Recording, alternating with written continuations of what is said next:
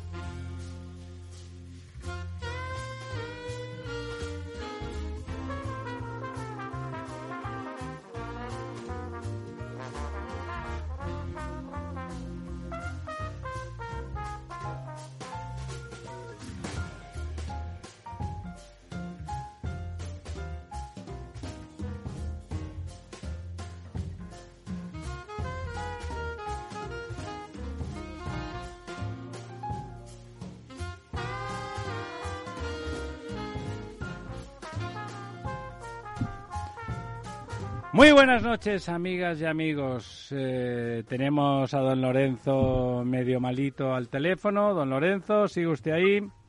Sí, ¿qué tal? Buenas Sigue vivo, resistiendo. El maestro Tamames, don Ramón, how are you?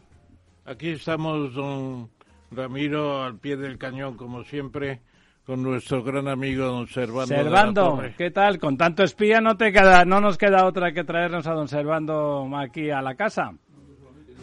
Carré y a Graham Green y cosas de estas. Ahí estamos, ahí estamos. Me leí el último, por cierto, de Le Carré, ese que es póstumo, y no estando mal, bueno, tampoco es eh, el mejor. No, no, yo lo he leído también. el Silver View está bien, pero bueno. Es un poco, sí. ¿Verdad? estamos de acuerdo. Estamos de acuerdo. Bueno, ¿qué quieren que les diga? ¿Cómo está el mundo, señores? ¿Cómo está el mundo? Ho aperto gli occhi per guardare intorno a me e intorno a me girava il mondo come sempre.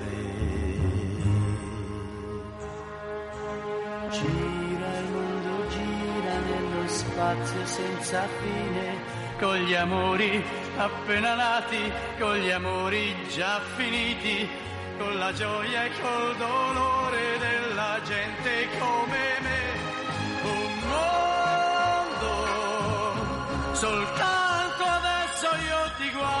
¿Verdad que sí, amigas, amigos? Don Ramón, Servando. El mundo, ¿eh? no, no, no, les pasa estos días en que parece que, el mundo se acaba, que realmente parece que la razón se ha vuelto del revés, que, que las cosas pierden sentido. Después de 25 siglos desde la Atenas de Pericles, intentando pensar en voz alta o en voz baja y, reflexionar y ser conscientes de lo que ocurre y que de golpe todo parezca irse al carajo, permítame la expresión gruesa en, un momento, y, que de golpe hasta los amores y hasta las cuestiones más íntimas parece que quedan en otro lugar y lo único que, que, nos, que nos pasa por la cabeza es este mundo que nos rodea que está a punto de, a veces parece que de desaparecer, si, a la normal de Vladimir se le ocurre apretar un botón. Y todos esos, me imagino, el otro día lo pensaba, todos esos novios y esas novias, esos adolescentes, esos jóvenes que se acaban de enamorar y que de golpe sienten esa emoción primaria y maravillosa que es pensar que el otro es extraordinario y que planean cosas juntos que seguramente se irán a la porra en unos años o en unos meses, pero de golpe, por un momento, son como una explosión de, belleza en el corazón. Y todo eso, eh, en Ucrania en particular, ha desaparecido, ha sido arrasado brutalmente por un sentimiento de un viejo, un viejo que es más joven que ustedes, pero es enormemente más viejo, que está podrido, que es incapaz de entender lo que de verdad es importante, ni los mecanismos que estaban a su alcance, porque Rusia era una gran nación y en su incapacidad para, para meter goles jugando, se, ha dedicado a dar patadas y a romper piernas aprovechando que el árbitro no está dispuesto a pitar nada. ¿No, les ha inquietado estos días, don Servando, don Ramón, que, que el mundo parece, después de tanto tener ese sentimiento de avance, de, conocimiento, de que la ciencia lo iba a abarcar todo, de que el sentido común se iba a imponer, de que el comercio era la forma de guerra más civilizada y más pacífica y más maravillosa del mundo y que de golpe todo está al borde del abismo? Efectivamente, aunque también es cierto que la música que usted ha puesto, la sintonía, parecía del Festival de San Remo de aquellos tiempos felices. El mundo de, Jimmy Fontana es una canción maravillosa. Pero que parece el Festival de San Remo, las canciones italianas que hacían furor entonces. Pero hemos pasado épocas comparables a esta de Ucrania.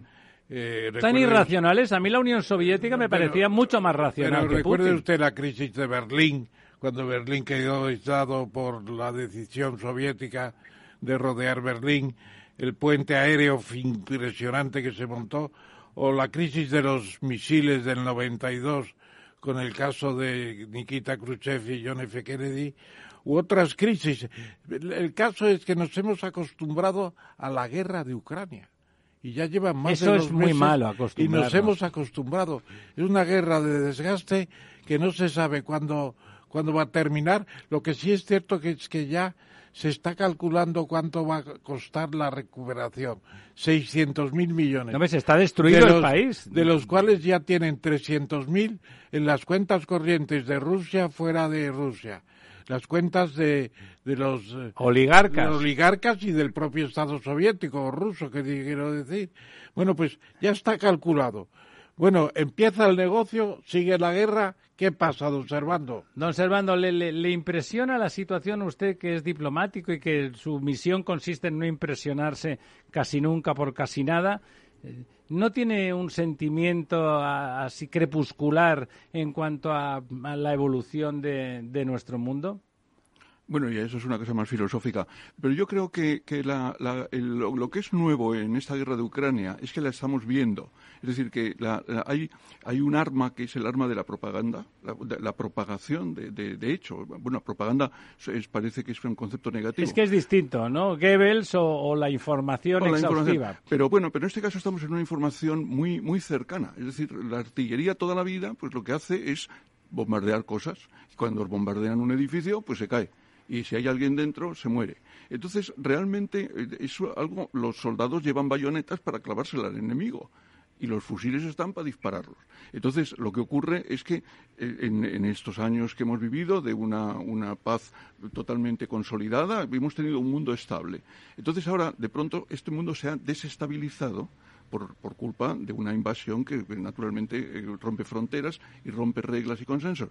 Pero los ciudadanos de Europa de pronto tenemos una percepción muy directa de, muy, muy puntual de lo que va Somos conscientes plenamente. Claro, porque en la guerra de Vietnam, mm, la guerra de Vietnam fue un verdadero horror y desastre, pero estaba tan lejos y además está en unos pueblos raros.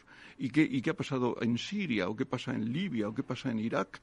Es decir, hay otros conflictos terribles, iguales, pero lo que es diferente yo creo aquí es, número uno, la inmediatez que tenemos respecto a lo que está pasando. Es decir, por la mañana abrimos la radio, a las siete de la mañana, Radio Nacional nos dice, ayer han bombardeado una escuela. Bueno, tenemos una percepción muy, muy directa. Y luego, el, el, segundo aspecto muy interesante que dicen nuestros colegas militares y de nuestros estados mayores es que, curiosamente, eh, una de las partes va diciendo lo que va a hacer la otra parte. Es decir, de pronto se dice, ahora atacarán tal día, ahora van a tener que usar arma química, ahora nos amenazan con lo nuclear. Esos son servicios de inteligencia y no lo de España, ¿verdad? Bueno, antes de eso, no, yo lo que esto lo que dicen los, los eh, nuestros entendidos en esto es que es algo como una especie de reto al otro para que lo haga. Es, como de los colegios, dice, a ver si te tiras por la ventana. Entonces, mm, es una, una estrategia de guerra psicológica que además está muy propagada. De desafío. De desafío. Esto, mm, si desafío. Y entonces ahí viene una, una parte muy importante. Si, al contrario, al, al, que tenemos al adversario enfrente, le desacreditamos, decimos que está loco y que además es un criminal y que le colgaremos cuando acabe esto, no sé cómo vamos a negociar nada. Y si encima le retamos y resulta que el otro tiene unos poderes muy importantes, porque tiene es un hecho que, tiene un ejército inmenso, que tiene una, una, profundidad de campo inmenso de, de ataque, que tiene arma nuclear, pues es muy peligroso andar de esas maneras. Esa- eso no, no, yo recojo lo que he oído de algunos colegas. eh, Claro, desde el punto de vista profesional, y me refiero a los militares ahora, que son profesionales, son gentes que se estudian ese tema, es su negociado y que por lo tanto mm, sus opiniones hay que escucharlas. Eh, en ese ámbito en el que lo que se negocia es la probabilidad, por decirlo de alguna forma, la posibilidad y la probabilidad de las cosas, la, la- la condición de existencia de una victoria o de una derrota, eh, si habláramos así, las guerras se cerrarían al principio. De hecho, don Servando, esa era el, el análisis de Chamberlain al principio de la Segunda Guerra Mundial, ¿no? Visto el potencial y el perfil psicológico de- del señor Hitler, bueno, pues eh, en principio Chamberlain no era ningún estúpido, era un tipo extraordinariamente racional. No parece que, que esa línea a veces, a veces, eh, eh, lo que un amigo mío artista le llama el perfil del loco, ¿no? El loco pone cara, ojo que estoy muy loco, que estoy muy loco, ¿no? Y entonces figura que a partir del estoy muy loco, la gente racional piensa, oye, vamos a darle un poco de cuerda a este, que está como una cabra y que no sea que nos rompa la vajilla y a lo mejor se le pasa dentro de un rato. Eh, la destrucción en Ucrania, que como decía el profesor Tamames, ya está cifrada en 600.000 millones, a la mitad del PIB español. Hoy, ¿eh? hoy, eso cada día que pasa se destruyen, se destruyen más cosas. Eh, sí que pone, como dice don Servando, es cierto, es cierto que justamente en ese filo de la navaja en el que parece que se siente cómodo el señor Putin, que además está como enfermo, parece que ha tenido algún cáncer menor, si es que hay algún cáncer menor, pero algún cáncer menor y que tiene, por lo tanto, es una persona en decadencia, no como ustedes, que son personas mayores y son lo contrario de alguien en decadencia. Y no lo digo y no le digo por hacerles la rosca, sino porque es cierto, están todo el día pensando en positivo, en construir. Los dos parece que tengan por delante 40 o 50 años de actividad, que es la única forma de pensar correcta correctamente. Putin parece al revés, ¿no? Parece abocado al abismo y como diciendo a mí, cuidadín que me importa todo un bledo. En ese sentido tiene razón don Servando que a lo mejor estamos jugando con fuego. O a lo mejor, don Servando, don Ramón, es la única manera de, de enfrentar a, a un loco. Bueno, yo creo que eh, estamos ante posibilidades inimaginables. Apocalípticas. Inimaginables, además. Efectivamente, eh, Rusia tiene eh, armas nucleares tácticas, es decir, Tácticas y de las otras. de las otras, pero no, tie- no cabe duda de que tiene obuses de artillería y misiles pequeños de armas atómicas que pueden causar mucho daño físico y no tener el problema seguramente de la contaminación eh, Global. global que puede ser terrible. Pero puede destrozar Pero para puede- siempre Ucrania. Y, y luego además la guerra tiene posibilidades de complicación. Por ejemplo, cuando, cuando se decía en España la mies es mucha, cuando se acercaba la cosecha, ¿no? Se acerca la cosecha. Cuando en verano llegue a Ucrania y los maizales empiecen a, secarse y el trigo y la cebada y el propio girasol van a incendiar los campos porque todavía no han bombardeado los campos. Los campos de Vietnam se pausaban con napal para acabar con las plantaciones de cualquier clase que los vietnamitas tuvieran necesidad para alimentarse.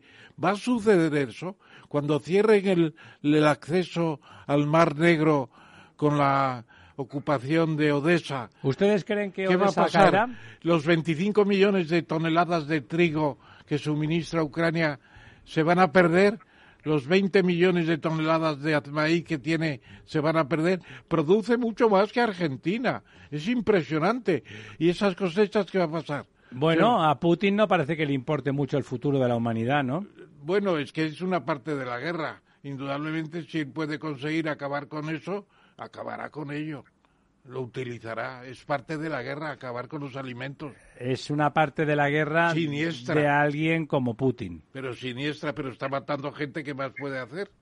No puede hacer más. hay- Mata alimentos. Servando. En, en, una, en una también, yo recojo reflexiones que oigo a mi alrededor. No, no, yo, yo, yo no soy. Servando, está usted aquí para decir lo que le parezca. No, no, pero bueno, quiero decir que yo no, con, con esas opiniones no son mis opiniones y. Y otras, sí. Sino que trato de recoger personas que entiendo que, que, que saben esto. Eh, no, parece ser que técnicamente dicen algunos colegas nuestros militares que saben esto, no, no, no está preparado, no, no es la intención inicial ni actual de Moscú, Putin, de invadir y toda eh, Ucrania. Es decir, no tiene...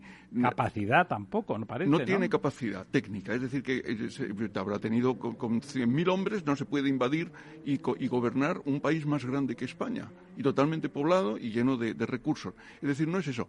Entonces, quizá lo que están haciendo, lo que está haciendo es una guerra de, atemorizar a la población. Es decir, que posiblemente primero ataca, está atacando los centros de comunicaciones, los centros de producción, y luego eh, ataca de manera que la población se aterrorice. Eso ya lo ha conseguido, don Servando. Ya, lo ha, conseguido.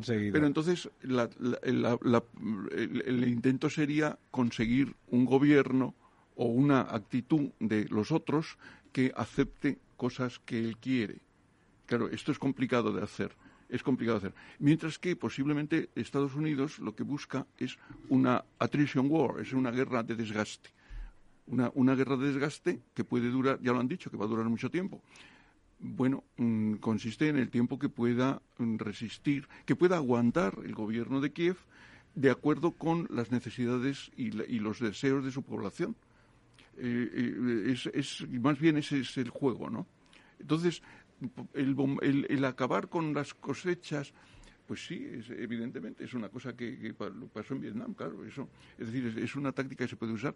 Pero hay, hay también quien piensa, yo en esto lo he oído además en la, en la BBC, y se lo he oído a alguien que era una, no sé si un diplomático que, que te había tenido experiencia y tal. Él, él decía que era un diplomático británico, en un programa de la BBC y decía que estamos en los bargaining chips, es decir, quizá eh, muchas de las cosas que muchos de los ataques y, eh, eh, movimientos que se hacen son para tener algo que cambiar luego a, cambio de algo. Número uno. Y número dos, si no, no, no es el interés de Rusia cargar con con Ucrania, con su economía, con su reconstrucción. Entonces, en un final puede ser que Odessa se le puede decir, bueno, pues yo me he quedado con la parte de Azov y tú sigues teniendo una salida por, por, Odessa, por, Odessa. Estos son eh, elucubraciones. Elucubraciones aquí en la gratísima noche con vosotros, mis amigos y nuestros oyentes. Es decir, esto no, no son elucubraciones. Pero, pero mm, hay que buscar. Me cuesta trabajo pensar que el amigo Vladimir, el amigo de nadie, eh, si conquista Odessa, la suelte. Sí, conquista Odessa, pero no puede conquistar. Bueno, le va a costar en cualquier caso. No, yo lo, lo que también me pregunto es que vamos a ver en Madrid. El 23 de junio se reúne la OTAN en Madrid y la OTAN tendrá que decir algo. Es decir, ¿Qué, respuesta a, lo mejor visto el sistema que está implantando el, señor Pedro Sánchez en relación a la información privilegiada, a lo mejor no dicen nada para que no se filtre. Bueno, bueno, pues eso. ¿Qué, ¿Cuál va a ser el escenario de la guerra en Madrid que se cumplen 40 años del ingreso de España en la OTAN? y por eso se celebra la asamblea de la OTAN en Madrid, que vendrá el presidente de Estados Unidos y todos los jefes Imagino, de Estado. Don Ramón, usted que le conoció de cerca, que el don Felipe González estará realmente eh, fue un hombre que se jugó se jugó el futuro en función de entrar en la OTAN porque le parecía fundamental, ¿no?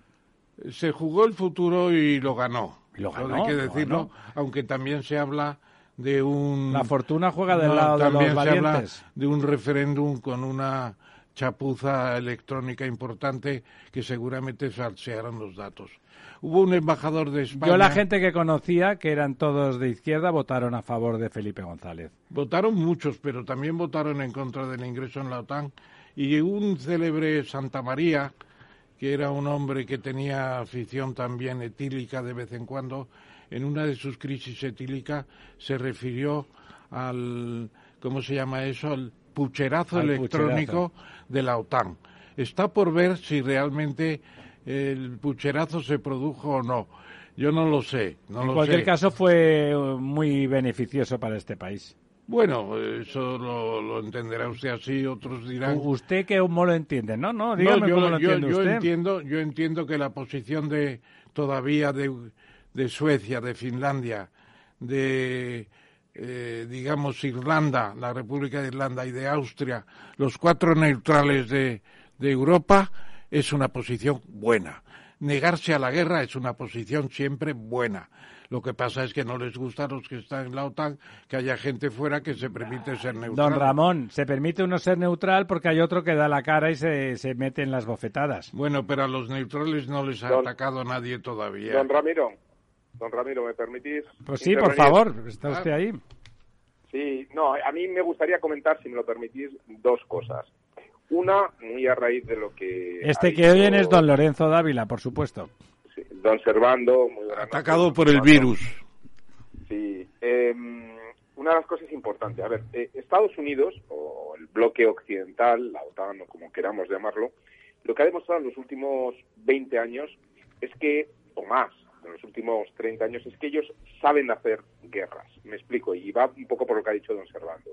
Yo recuerdo, por ejemplo, que la guerra de la invasión de Irak, por parte de, ese bloque de aliados, principalmente Estados Unidos y Reino Unido, una de las cosas que, hubo vitales era el control de los medios de comunicación. Se prohibía grabar. Todas las imágenes que salían en los medios de comunicación, televisiones, etcétera, todo venía filtrado por una división de comunicación del ejército de Estados Unidos. Eh, de hecho, no sé si os acordáis, pero hubo un incidente con un periodista español que intentó grabar desde el hotel de periodistas, el señor Couso, que sacó y lo mataron, y, lo mataron. Y, un Abrams norteamericano lo, lo, lo, fulminó diciendo que lo había confundido con un bazooka, como si un Abrams no pudiera, o los equipos electrónicos de un tanque de ese tipo, no distinguieran entre una cámara y un, y un cazacarros, ¿no? Pero bueno, y, más en un hotel de periodistas. Pero bueno, en cualquier caso, eh, siempre controlaron la información. Una de las características que tiene esta guerra es que aquí hay información libre, es decir, está invadido de periodistas, hay cada cual, y sobre todo, algo que también no existía entonces y ahora sí, y es que cualquier ciudadano enseguida envía fotografías, envía vídeos, etcétera. las redes, las famosas redes. Se, se, se, se comunica al mundo entero. Y por lo tanto, eh, el señor Putin, que, ha cometido el error de la guerra, yo creo que él eh, no pensó que, ni muchísimo menos, que esta era la, evolución, pero desde luego no tiene ningún control sobre la información. Pero sí hay dos cosas que yo destacaría. Una, el ejército ruso no es lo que se pensaba, punto primero. De hecho, una de las cosas eh, que, que, se va a enfrentar y que yo creo que por eso Estados Unidos está tratando de provocar esa guerra de desgaste es que las tropas que todavía le quedan en Rusia mientras no declare el estado de excepción, eh, los soldados están, están dimitiendo, porque hay una ley rusa que permite a los soldados, pues antes de entrar en combate o lo que sea, por decir, oye, que yo me voy, que lo dejo, ¿no? A los soldados, digamos, profesionales. Y, y por lo tanto se está quedando sin posibilidad de reemplazo de las tropas que tiene ahora mismo en el frente. Y por otro lado, el tema mm, de las armas, que empieza a tener que tirar de armamento muy obsoleto o antiguo porque bueno, pues no toda toda la propaganda que había tenido sobre las armas modernas, etcétera, pues no no existían esas armas, probablemente existía la tecnología, pero no existía bueno, y se han vendido y se ha vendido mucho en el mercado ese eh, secundario. Eh. No, o que, que la tecnología existe porque las pruebas eh, eran reales, pero eh, una cosa es que tú tengas la tecnología para construir un misil de determinadas características, pero solo puedas meter en producción 30 y no 80.000, ¿no? Entonces, al final, los 30 se acaban enseguida, ¿no? Y, se acabó. Y es como un poco fuego de artificio. Pero un momento, Lorenzo, un, un, segundito solo, que tranquilizo a don Ramón, porque Jorge Bustos está en un taxi y nos ha dicho que le llamemos en unos minutos. Eh, que, tenía aquí, como el merengue como él, tenía una, una palpitación. siga, don Lorenzo, siga. Sí, no, decía, otra de las cosas, yo no echaría, yo creo que no se ha mencionado y no, no, no tiraría por la borda el discurso que ha hecho el señor Putin el, el pasado 9 de mayo, eh, día de celebración de la victoria, ¿no? Eh, una de las claves que él ha dicho en ese discurso es que eh, esto es una guerra contra la OTAN. Y, y, si un poco analizamos cómo está el conflicto, en realidad, eh, bueno, toda la OTAN está aportando las armas, aporta la inteligencia, aporta todos los sistemas, y lo único que tiene como como la, la, gestación subrogada tiene los soldados subrogados, ¿no? Es decir, los que realmente están en el frente. Sí.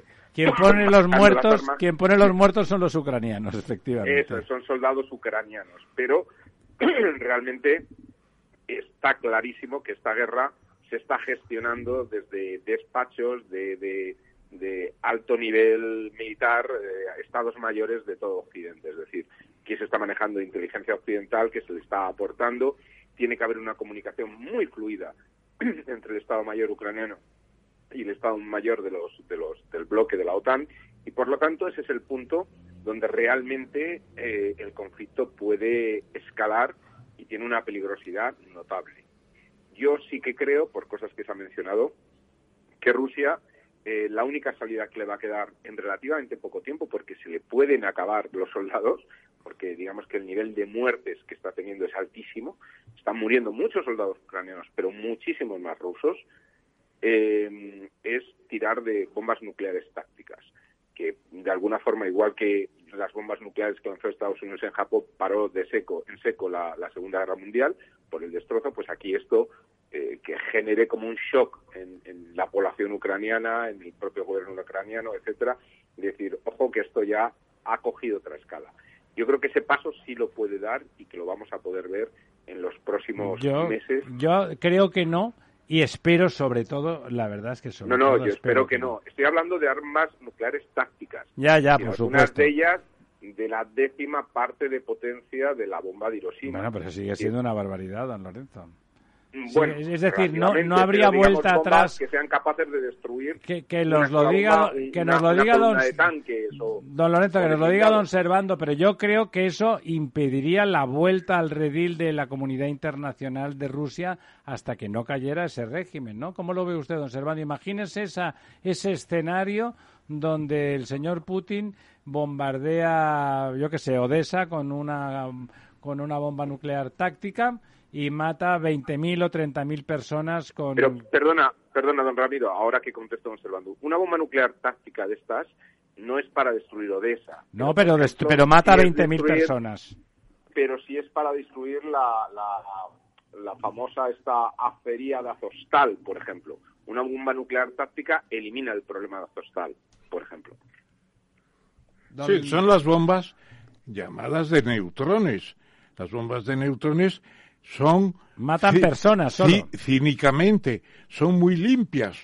Matan a la gente, pero no destruyen la propiedad. Pero eso no son las tácticas, bueno, ¿eh? esas son otras. ¿eh? Pueden ser otras también, es cierto. Lo que es también importante es, ¿van a incendiar las cosechas? Cuando esté maduro el grano en la inmensa, en la inmensa Ucrania todavía no bombardeada? Bueno, dado el perfil del señor Putin, es posible. Eh, sería una de esas cosas que impedirían también su vuelta al redil. Don Servando, ¿dónde está eh, la línea roja en que en la práctica el régimen ruso, porque no es Rusia, el régimen ruso actual ya no podría volver a la comunidad internacional? Yo, no, no, no, no, tengo, no tengo respuesta. No, no. ¿Qué opina usted? ¿Qué sabe usted de estas cosas? ¿Qué opina? Ya sé que es una opinión, hombre. ¿No, no hay línea roja ya? Yo, es decir, estamos, es que yo no, yo creo que no hay que, es decir, podemos especular y hay que tener prudencia, pero no, no debemos de pensar mm, estas terribles cosas que estamos hablando. Es decir, es, cierto, como dice don Ramón, pues es cierto que se podría recurrir igual que la gente naranja en Vietnam, aquí incendian las cosechas. Bueno, es, imaginación. Que pueden tirar una bomba, un, elemento, una bomba eh, nuclear táctica pequeña y acaban con la acelería, pues también es verdad. Pero yo, yo creo que yo pienso, pero no tengo ningún tipo de, referencia para eso, de verdad no tengo ningún tipo de referencia, pero yo creo que hay una comunicación muy, muy por arriba. Es decir, los famosos teléfonos rojos. ¿Funcionan? ¿Todavía funcionan? Yo, creo que sí. Yo creo que sí, porque en, porque en los, los armamentos están los armamentos estratégicos Y eso, por ejemplo, el presidente Biden lo primero que hizo al llegar fue mm, mm, consolidar el acuerdo SALT 2 o SALT 3, que es el último que se había conseguido con Obama y que es el que limita el empleo, pero lo limita con investigaciones in situ y con, y con comprobaciones, de, tal manera que las armas estratégicas entre Estados Unidos y, eh, y Rusia están limitadas y controladas.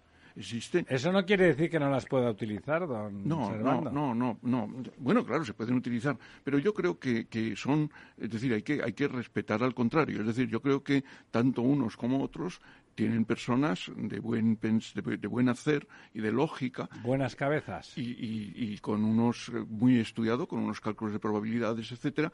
Entonces, yo, yo creo, que quiero creer que mm, está muy, muy por encima está limitada la ofensiva, muy por encima. Em, entonces, eh, por ejemplo, en esa yo, yo escuché el, discurso de Putin y, luego no lo he leído, entonces esto hay que escucharlo y luego leerlo despacio. No sé si exactamente mm, menciona la OTAN o menciona en abstracto los occidentales y Estados Unidos. No sé, no sé si él lo que lo que sí mm, justifica ante el pueblo ruso el día de la victoria justifica la acción diciendo que estaban dispuestos a, reconquistar Crimea y atacar el Donbass y que por eso es por lo que las tropas ucranianas. él llegó a decir, don Servando, que había un plan para invadir Rusia. Bueno, llamando Rusia Mm, llamando Rusia a la parte del Donbass que es prorrusa, ¿no? Claro, si, si, si fuera a invadir Rusia, entonces está dentro de la doctrina rusa el responder con, con arma nuclear. Claro, pero decir que Ucrania va a invadir Rusia, vamos, invita a la sonrisa, ¿no? No, no. Hasta que llegue a la península de Kamchatka le quedan 9.000 kilómetros. Sí, y le falta un poco de gente, ¿eh? No, no, pero la afirmación es peligrosa si, si, si, se entiende así, porque entonces sí entra dentro de la doctrina de poder tirar bombas de, poder, de uso. Hay un artículo muy reciente de Mira Milosevic en, en, el Cano, en la fundación, en la revista. En las, sí, sí. Y ella. think tank español. Alude, en, uno de los boletines del Cano, uno último, alude precisamente a esta cuestión. Y también a la cuestión de, de la, lo que es la doctrina militar rusa respecto al uso del arma nuclear. Entonces, eh, bueno, pues claro, sería muy peligroso el que se entrase en la zona rusa. Por eso esos ataques que han hecho de, de, de pronto que Ucrania Sí, bombardear una fábrica de armas o una central de eh, petróleos. Eh, eso ya empieza a ser peligroso porque es el elemento que está dentro de la doctrina militar. Después de arrasar el país contrario, que a ti te maten una mosca en la cara, eso es casus belli, es un poco cómico. Ya sé que tiene usted razón, don Servando. Tiene usted razón de que es darle razón al, logro para que eh, actúe en función de su tal. es que, claro. Al mismo tiempo es muy cínico, ¿no? Bueno, es que, digamos que los, desde un punto de vista de un diplomático profesional, ¿no? Hay que ver las palabras, o sea, los conceptos. Los conceptos son muy importantes. Cuando él dice es una amenaza existencial, ah, es que hemos, hemos, entrado de los conceptos en los cuales se pueden usar las armas, ¿no? Es decir, cuando me dicen, me has atacado en mi territorio, yo tengo que preservar la integridad de mi territorio. Entonces, eso, ese problema, ese, eso es muy, muy, es muy delicado, en el momento que se emplean las palabras, porque lo que sí hemos visto es pues es poner pretextos, como decían los romanos, ¿no? Bueno, pero hemos visto en hemos visto en el desfile, que es un desfile como de estos muy espectacular, pues un ejército disciplinado haciendo el paso de la oca. Si no, no sería un ejército, dicho sea de paso. Es un, pero un ejército absolutamente. Entonces, claro, el ejército eso es una máquina eh, implacable. Bueno, una cosa es el teatro de la Plaza Roja y otra salen las las voluntarias con falda corta. Que, fue lo único que miró usted, don Ramón. Que es usted un sátiro. Que hacen el paso de la oca, etcétera. Lo que hay que preguntarse es qué podría pasar un día si aviones facilitados por Estados Unidos fundamentalmente del tipo silencioso que no se no se reconocen ni con radar sofisticado un día bombardearan Moscú, por ejemplo. Pero de momento no, no se han entregado Con bandera aviones. de Ucrania, con bandera de Ucrania. Pero no se han entregado aviones, don Bueno, Ramón. Si Una pasa eso, hipótesis- habrá guerra nuclear y tendremos una Yo- yo comunicación creo- mundial. yo- bueno, hasta el punto de que tendrán que funcionar los teléfonos rojos porque la bomba nuclear, si estalla la primera serio, es una cosa Yo- yo- terrible. Pero, pero hombre, no hay aviones entregados todavía. Todavía no hay, pero no los están preparando ya con pilotos. Yo creo que no, que esa es una pilotos. de esas líneas rojas que la OTAN no bueno, hay, hay, hay una novela que ha escrito eh, un alto mando de, de- de NATO con un escritor que se llama 2030.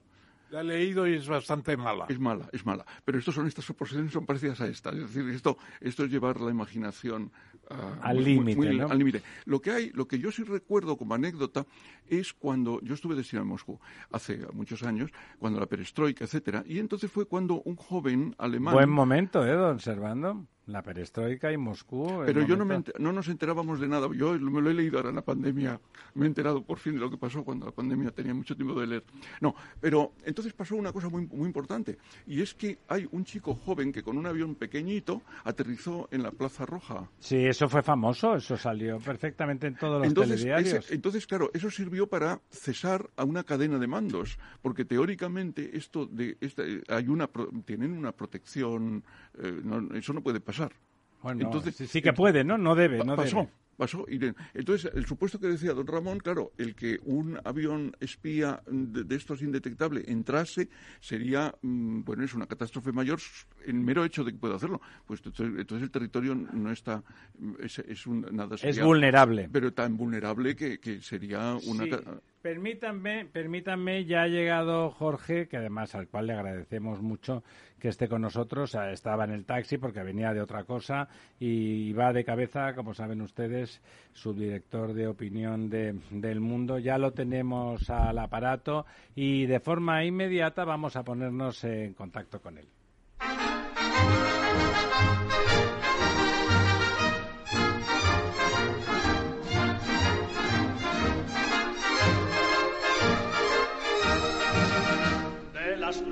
Deportivas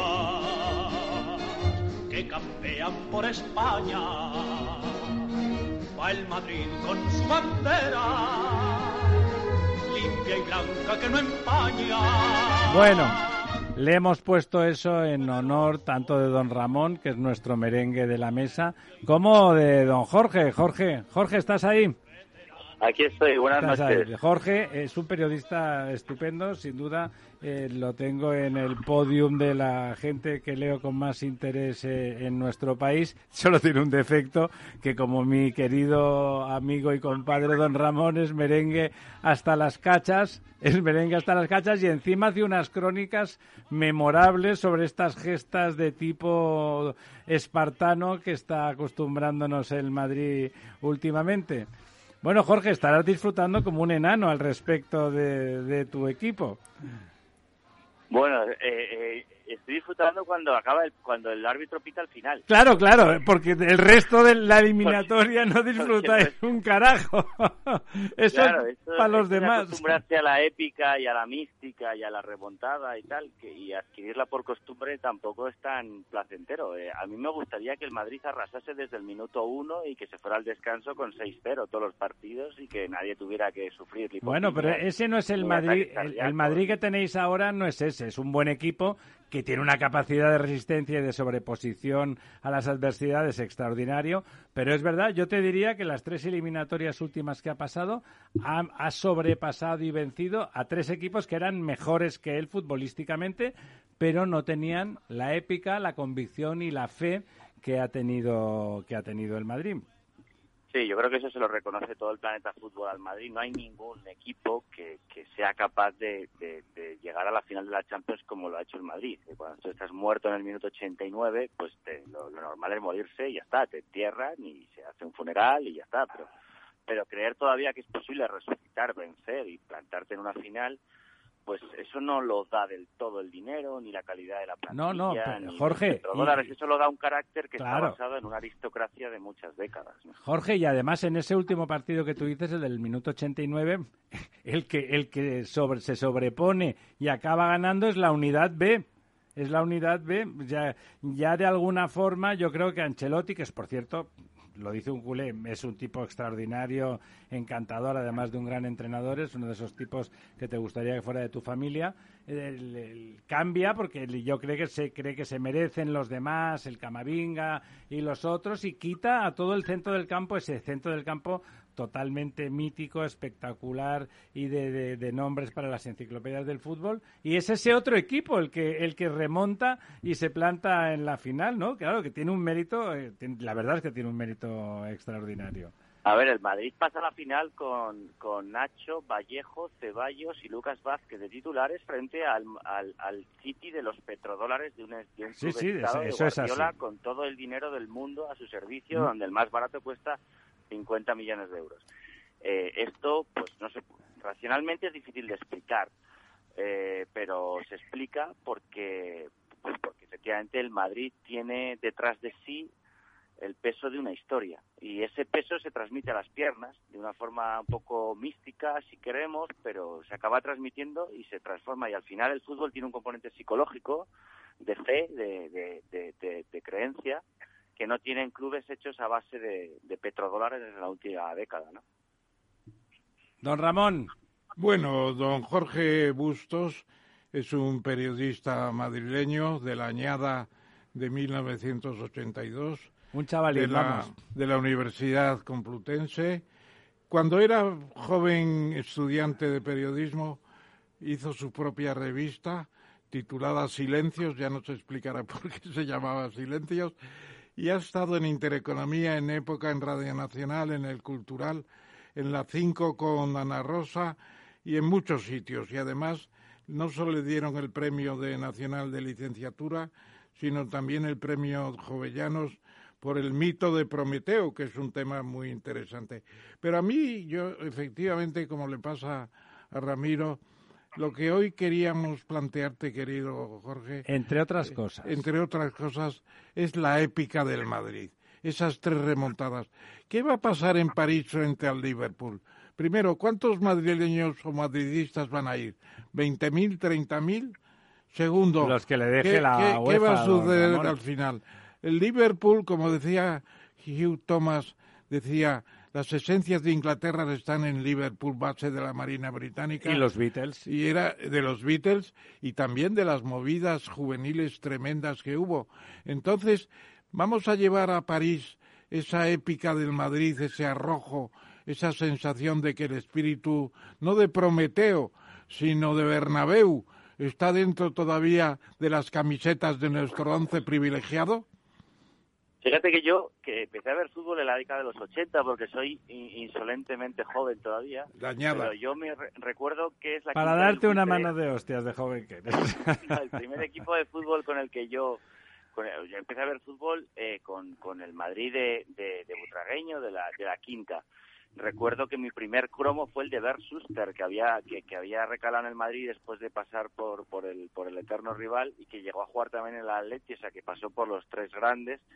Y, y recuerdo que, que, que, no, no llegué, no recuerdo a Juanito, por ejemplo. Yo no he visto jugar a Juanito, pero sí he sido educado en el espíritu de Juanito, en la idea de que eh, en aquellos años 80 eh, las remontadas imposibles eran se podían materializar a través de la expresión de, de 90 minutos en el, en el Bernabéu son molto longo, ¿no? Como dijo como dijo Juanito. Yo creo que lo que hemos visto esta temporada, y no, y no creo que me traicione la subjetividad o, el hecho de ser hijo de mi tiempo, supera el espíritu de Juanito de los 80. lo, de esta temporada, chico, supera todo, supera todo. Yo creo que esta temporada, que habrá fabricado aficiones de niños madridistas en Tanzania y en Ciudad del Cabo y en, y en, y en, y en Chile y en todo el planeta, no tiene parangón ni con los momentos más legendarios de las remontadas de los 80, porque creo que las tres, los tres equipos que ha superado el Madrid, una plantilla eh, a priori, según todos los analistas de fútbol, eh, eh, muy inferior. Nadie en septiembre daba un duro por la candidatura de,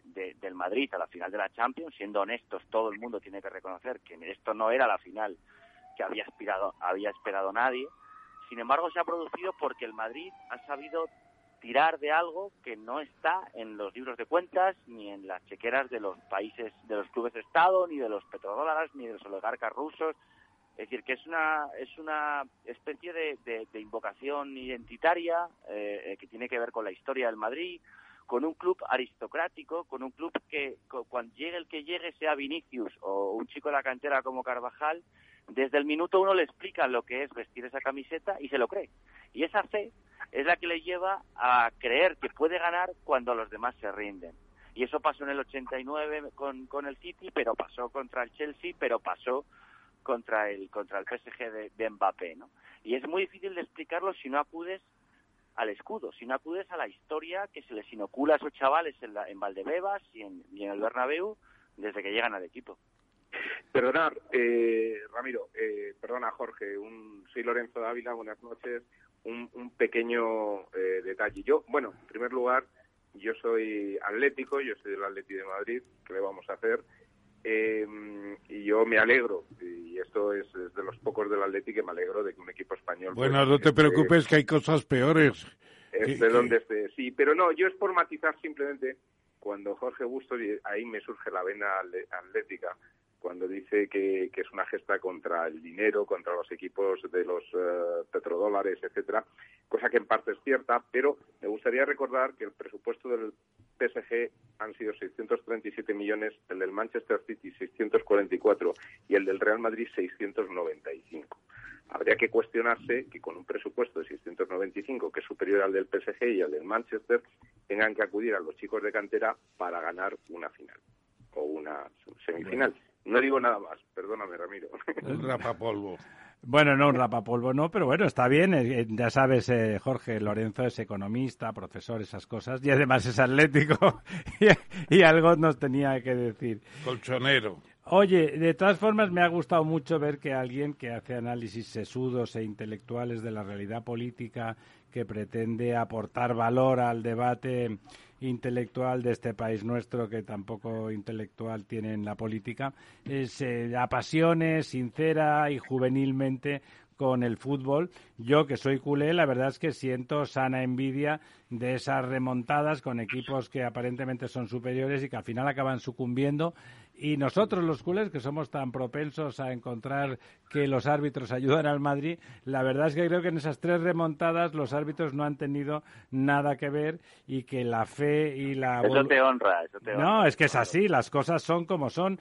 Y la, y la verdad es que el espíritu ha sido el espíritu eh, que el que ha llevado adelante al Madrid y además le ha ganado eh, la, la famosa frase de Juanito que era que era como un gitanillo, pero era era una frase real, ¿no? O sea, son 90 minutos en el Bernabéu son molto longo y lo decía en un en un italiano macarrónico y es verdad, ¿no? O sea, al Paris Saint-Germain se le hicieron una eternidad para un equipo muy cerebral como el City al final, en el 89, cuando las, las casas de apuesta hubiesen dado mil, mil euros por, por euro a que se pasaba, a que pasaba el City, mil, mil a uno al revés, resulta que, que sale el, el, el, brasileñito, el que figura que es el tonto, el que no juega y mete dos goles y tal, y el otro, el defensa, dice, pero ¿cómo sabe qué tal? De golpe ha pensado, mira que si nos meten un gol, y entonces, claro, se lo meten. O sea, enhorabuena, eso solo se le puede decir a los madridistas y a don Florentino, que es un tipo que a mí me cae simpático a pesar de ser el presidente del equipo rival. Porque además, eh, Florentino es la demostración de que se puede ser presidente de un club de fútbol y ser competente, eficiente, eficaz y, un gran y un gran gestor. Dicho eso, hombre, por favor, Jorge. No, que me, eh, a mí Florentino siempre me ha explicado que el fútbol es una ecuación económica y deportiva. O sea, en la ecuación tiene que pesar lo mismo el saneamiento de las cuentas, cosa que, por ejemplo, ha fallado en el Barça, de, de, colores de cada cual, es, objetivo que, no se ha llevado desde la administración Bartomeu. Es evidente. Un equilibrio de las cuentas que han acabado con Messi, la gran estrella, fuera del club, con unas cuentas eh, al borde de la quiebra. Eso influye.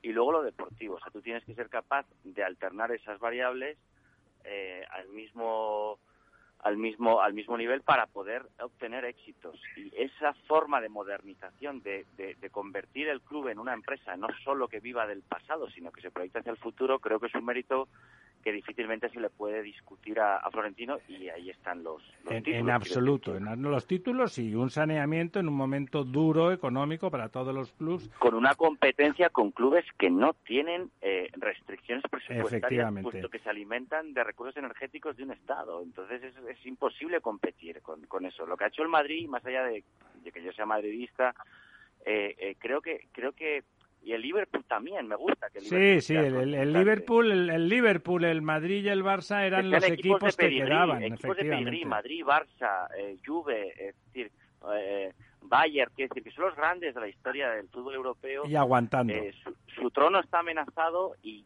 tarde o temprano hay que reconocerlo si esto no cambia tarde o temprano eh, los clubes estado árabes se adueñarán del fútbol será inevitable porque no puede porque el resto sociedades eh, deportivas no pueden competir con el dinero de un club Estado. Y es así. Y al final acabarán apoderándose de todos los títulos. Pero bueno. hasta que ese momento llegue, el Madrid está consiguiendo. O Jorge, a lo mejor conseguimos entre todos que eso nunca pase porque se limite ese acceso y que no sea la, esa selección nacional que no tiene ni que no compite en el campeonato del mundo no se convierta en un club que compran a base de millones y de despotismo, porque esos millones se deben al petróleo a lo que tengan debajo del suelo en cada uno de esos sitios y al maltrato al que someten a su población o a los esclavos que tienen subarrendados para que les hagan de, empleados. Dicho eso, ya que te tengo aquí, y que es verdad que te leo todos los días, con placer.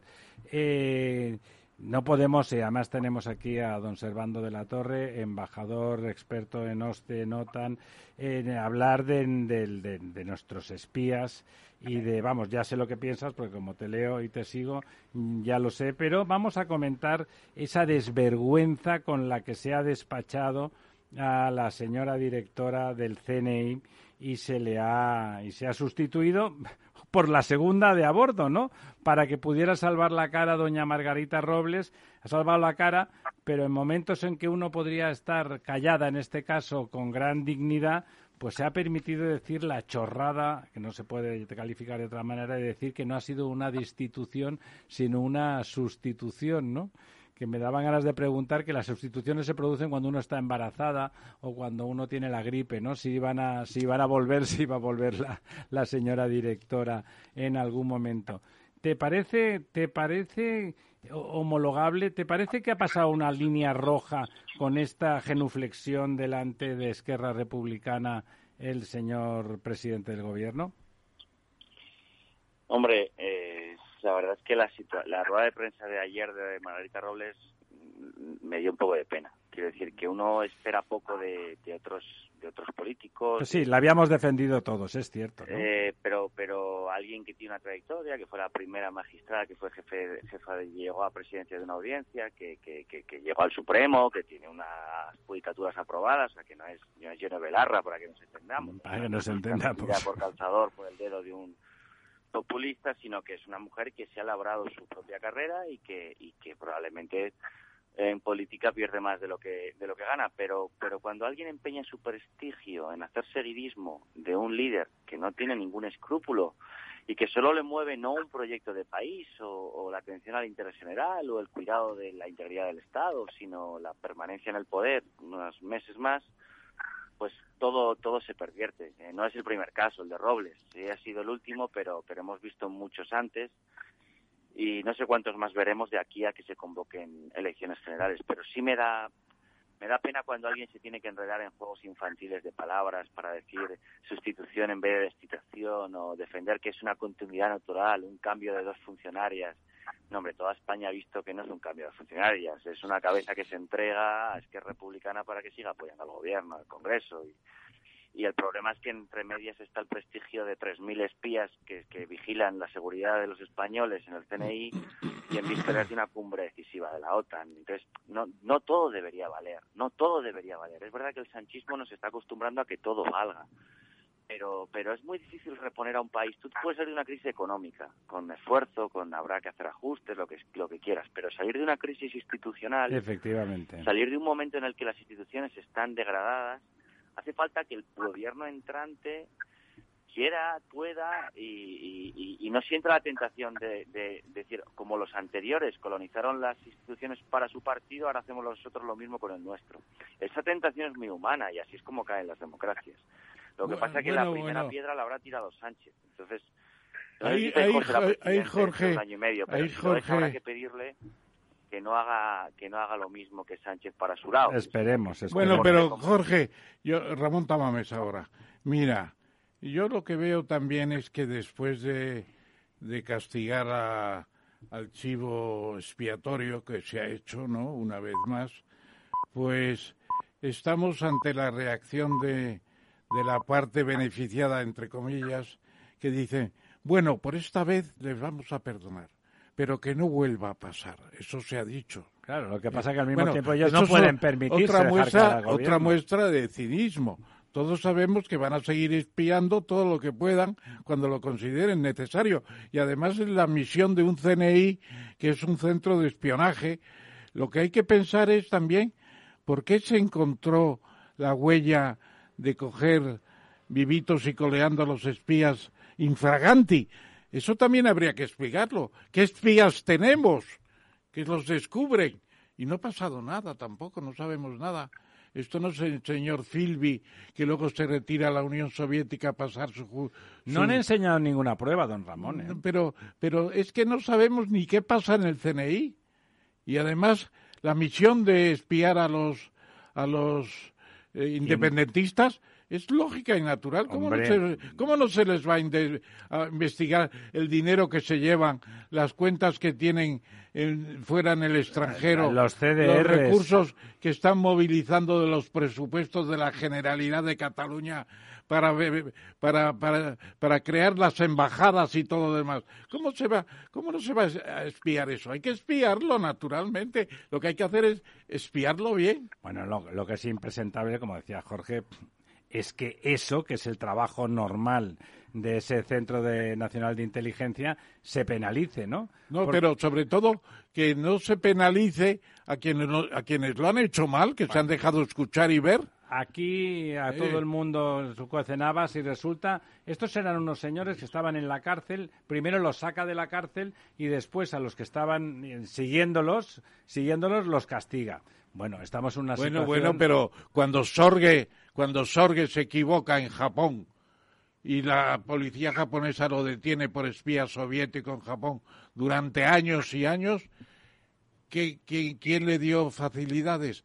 Le fusilaron le fusilaron. Yo no quiero decir que hay que fusilar a los que lo han hecho mal, pero Sorge sabía que si fallaba le Hombre, ya puestos a fusilar empezamos por los No, no, yo no digo que haya que fusilar a nadie. Los espías tenían su parte contraria y su penalización directa e inmediata. Y aquí los espías, ¿qué ha pasado? ¿Dónde están? ¿En Benidorm tomando el sol? ¿Usted, don Servando, cree que ha habido negligencia en el CNI o estamos en, delante del fruto de, una propaganda intensa, bien gestionada por Esquerra para reflotar un poco el prusés moribundo?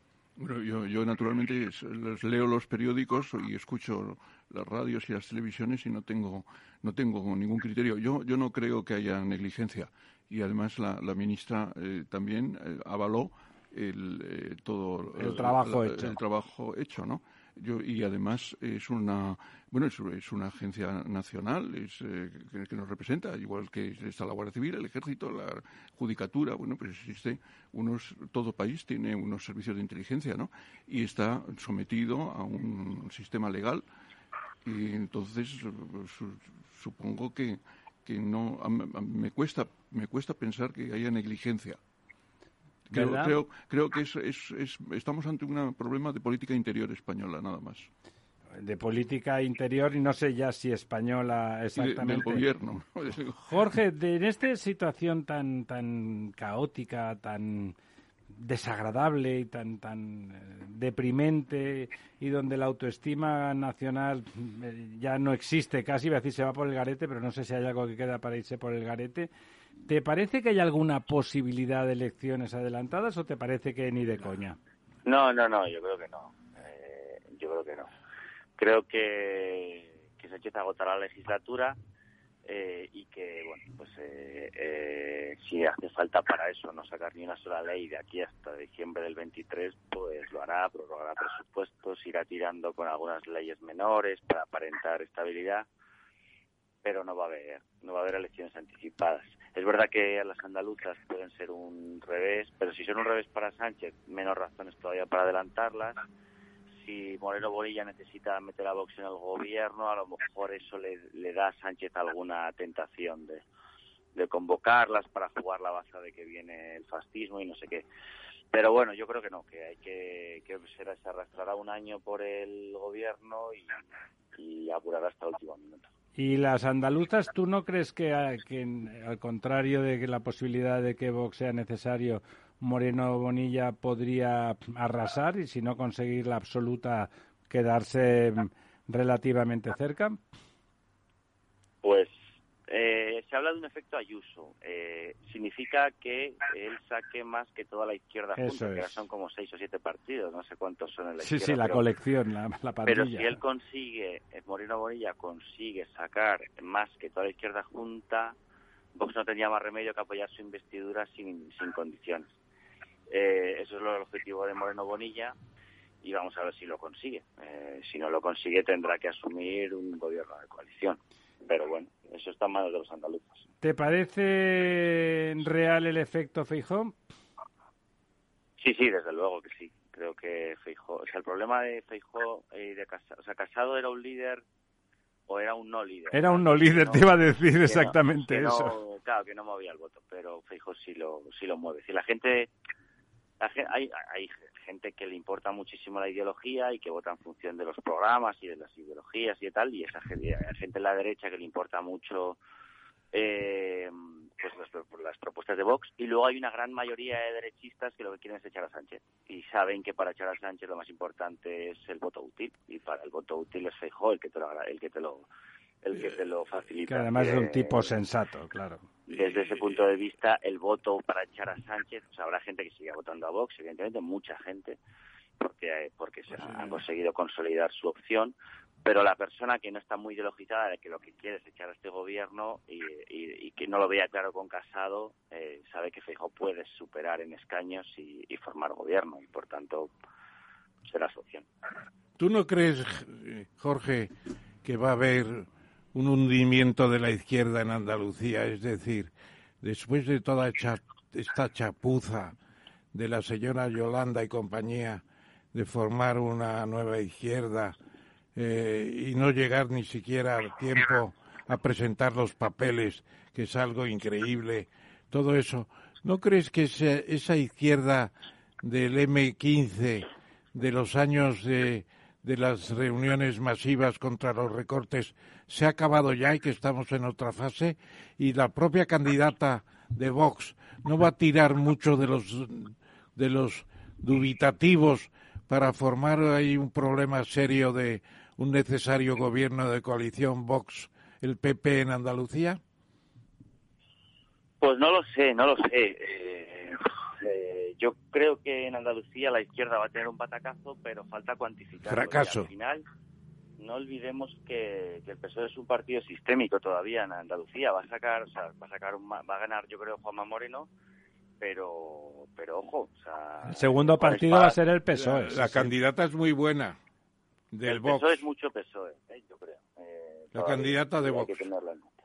Es muy buena. O sea, a don Ramón le gusta la señora Olona, pero la señora Olona, la señora para empezar, no es andaluza. Pero va a tirar mucho porque la gente tiene ganas de caras nuevas, no solamente de Juanma y su amigo el de Ciudadanos, que ya no saben ni dónde meterse. pero don Ramón, en, Andalucía los números, usted que es economista, los números que ha hecho el gobierno de coalición PP Ciudadanos son espectaculares. Le han dado la vuelta a la tortilla a la realidad andaluza. Le han dado bastante vuelta y Juanma Bonilla no cabe duda de que es un hombre capaz.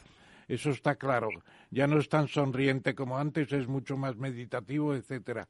Pero lo que queda en Andalucía todavía de restos del clientelismo del, del PSOE y de la situación de cacicazgo en los pueblos y del PER que no funciona para el progreso de la comunidad, todo eso lo van a sacar yo creo que los candidatos de, de Vox y Vox va a estar en el gobierno con toda seguridad. Y ahí, entonces, la teoría de Feijó de, gobernar puramente el PP, ¿a dónde se va a ir? Bueno, es que le, interesa al país, porque la forma, yo estoy con Jorge, en que, que un Feijó fuerte va a garantizar que finalmente salga del gobierno Sánchez. Un Feijó débil, aunque sea a costa de un Vox fuerte, puede quedar en cuestión a pesar de los desastres de, Sánchez. Jorge, oye, eh, muchísimas gracias por estar con nosotros.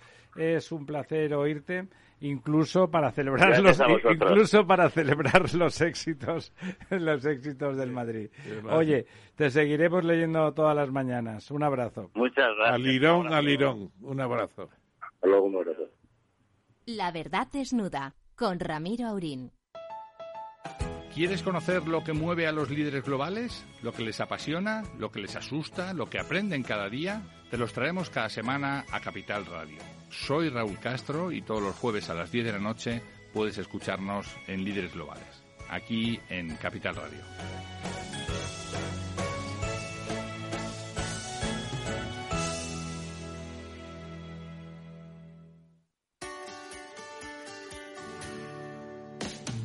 Aquí, en Capital Radio, está el programa más divertido y de mayor influencia en el mundo del capital humano. Todos los viernes a la una de la tarde, únete a Humanos en la Oficina, presentado y dirigido por el speaker internacional Miguel Ángel Pérez Laguna. Un programa donde el talento es protagonista en un formato innovador e irresistible que ya se escucha en 13 países. No te lo pierdas.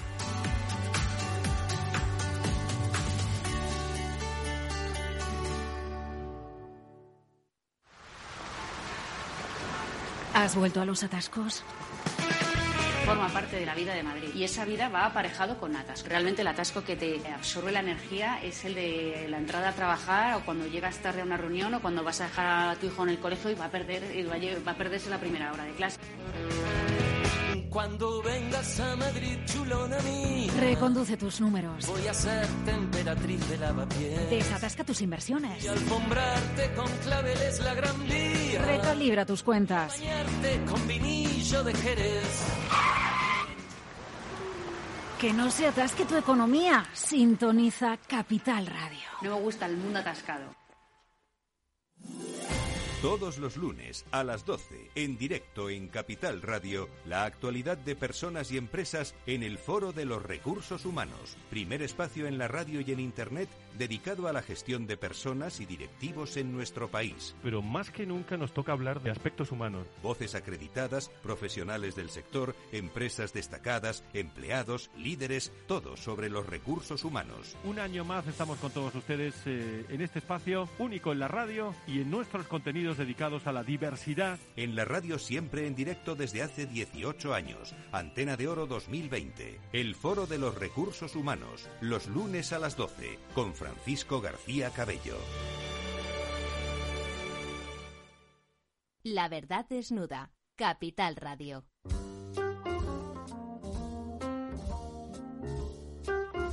Bueno, aquí estamos de vuelta. Hemos acabado hablando con don Jorge Bustos eh, de Andalucía, como no puede ser de otra manera, porque el siguiente jalón en esta carrera de lo que parece es un cambio de ciclo político es Andalucía.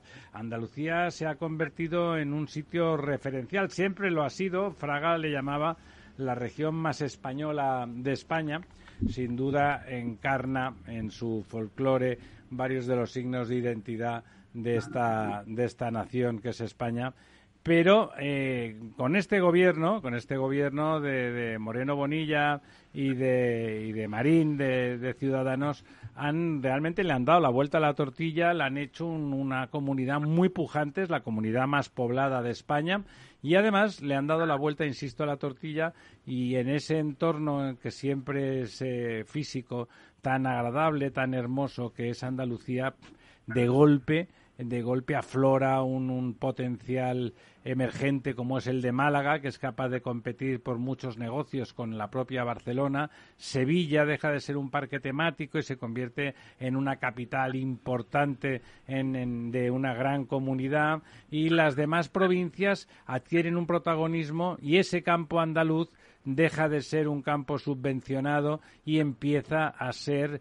eh, algo que da, que da fruto, que da fruto económico y que crea riqueza. Y por lo tanto, para hablar de eso, pues nos hemos buscado un andaluz ilustre, un andaluz que nos pueda aportar valor y por eso tenemos aquí, si Dios quiere y las líneas telefónicas no lo remedian, a don José Luis Guglieri de italianizante apellido. Don José Luis, ¿está usted ahí?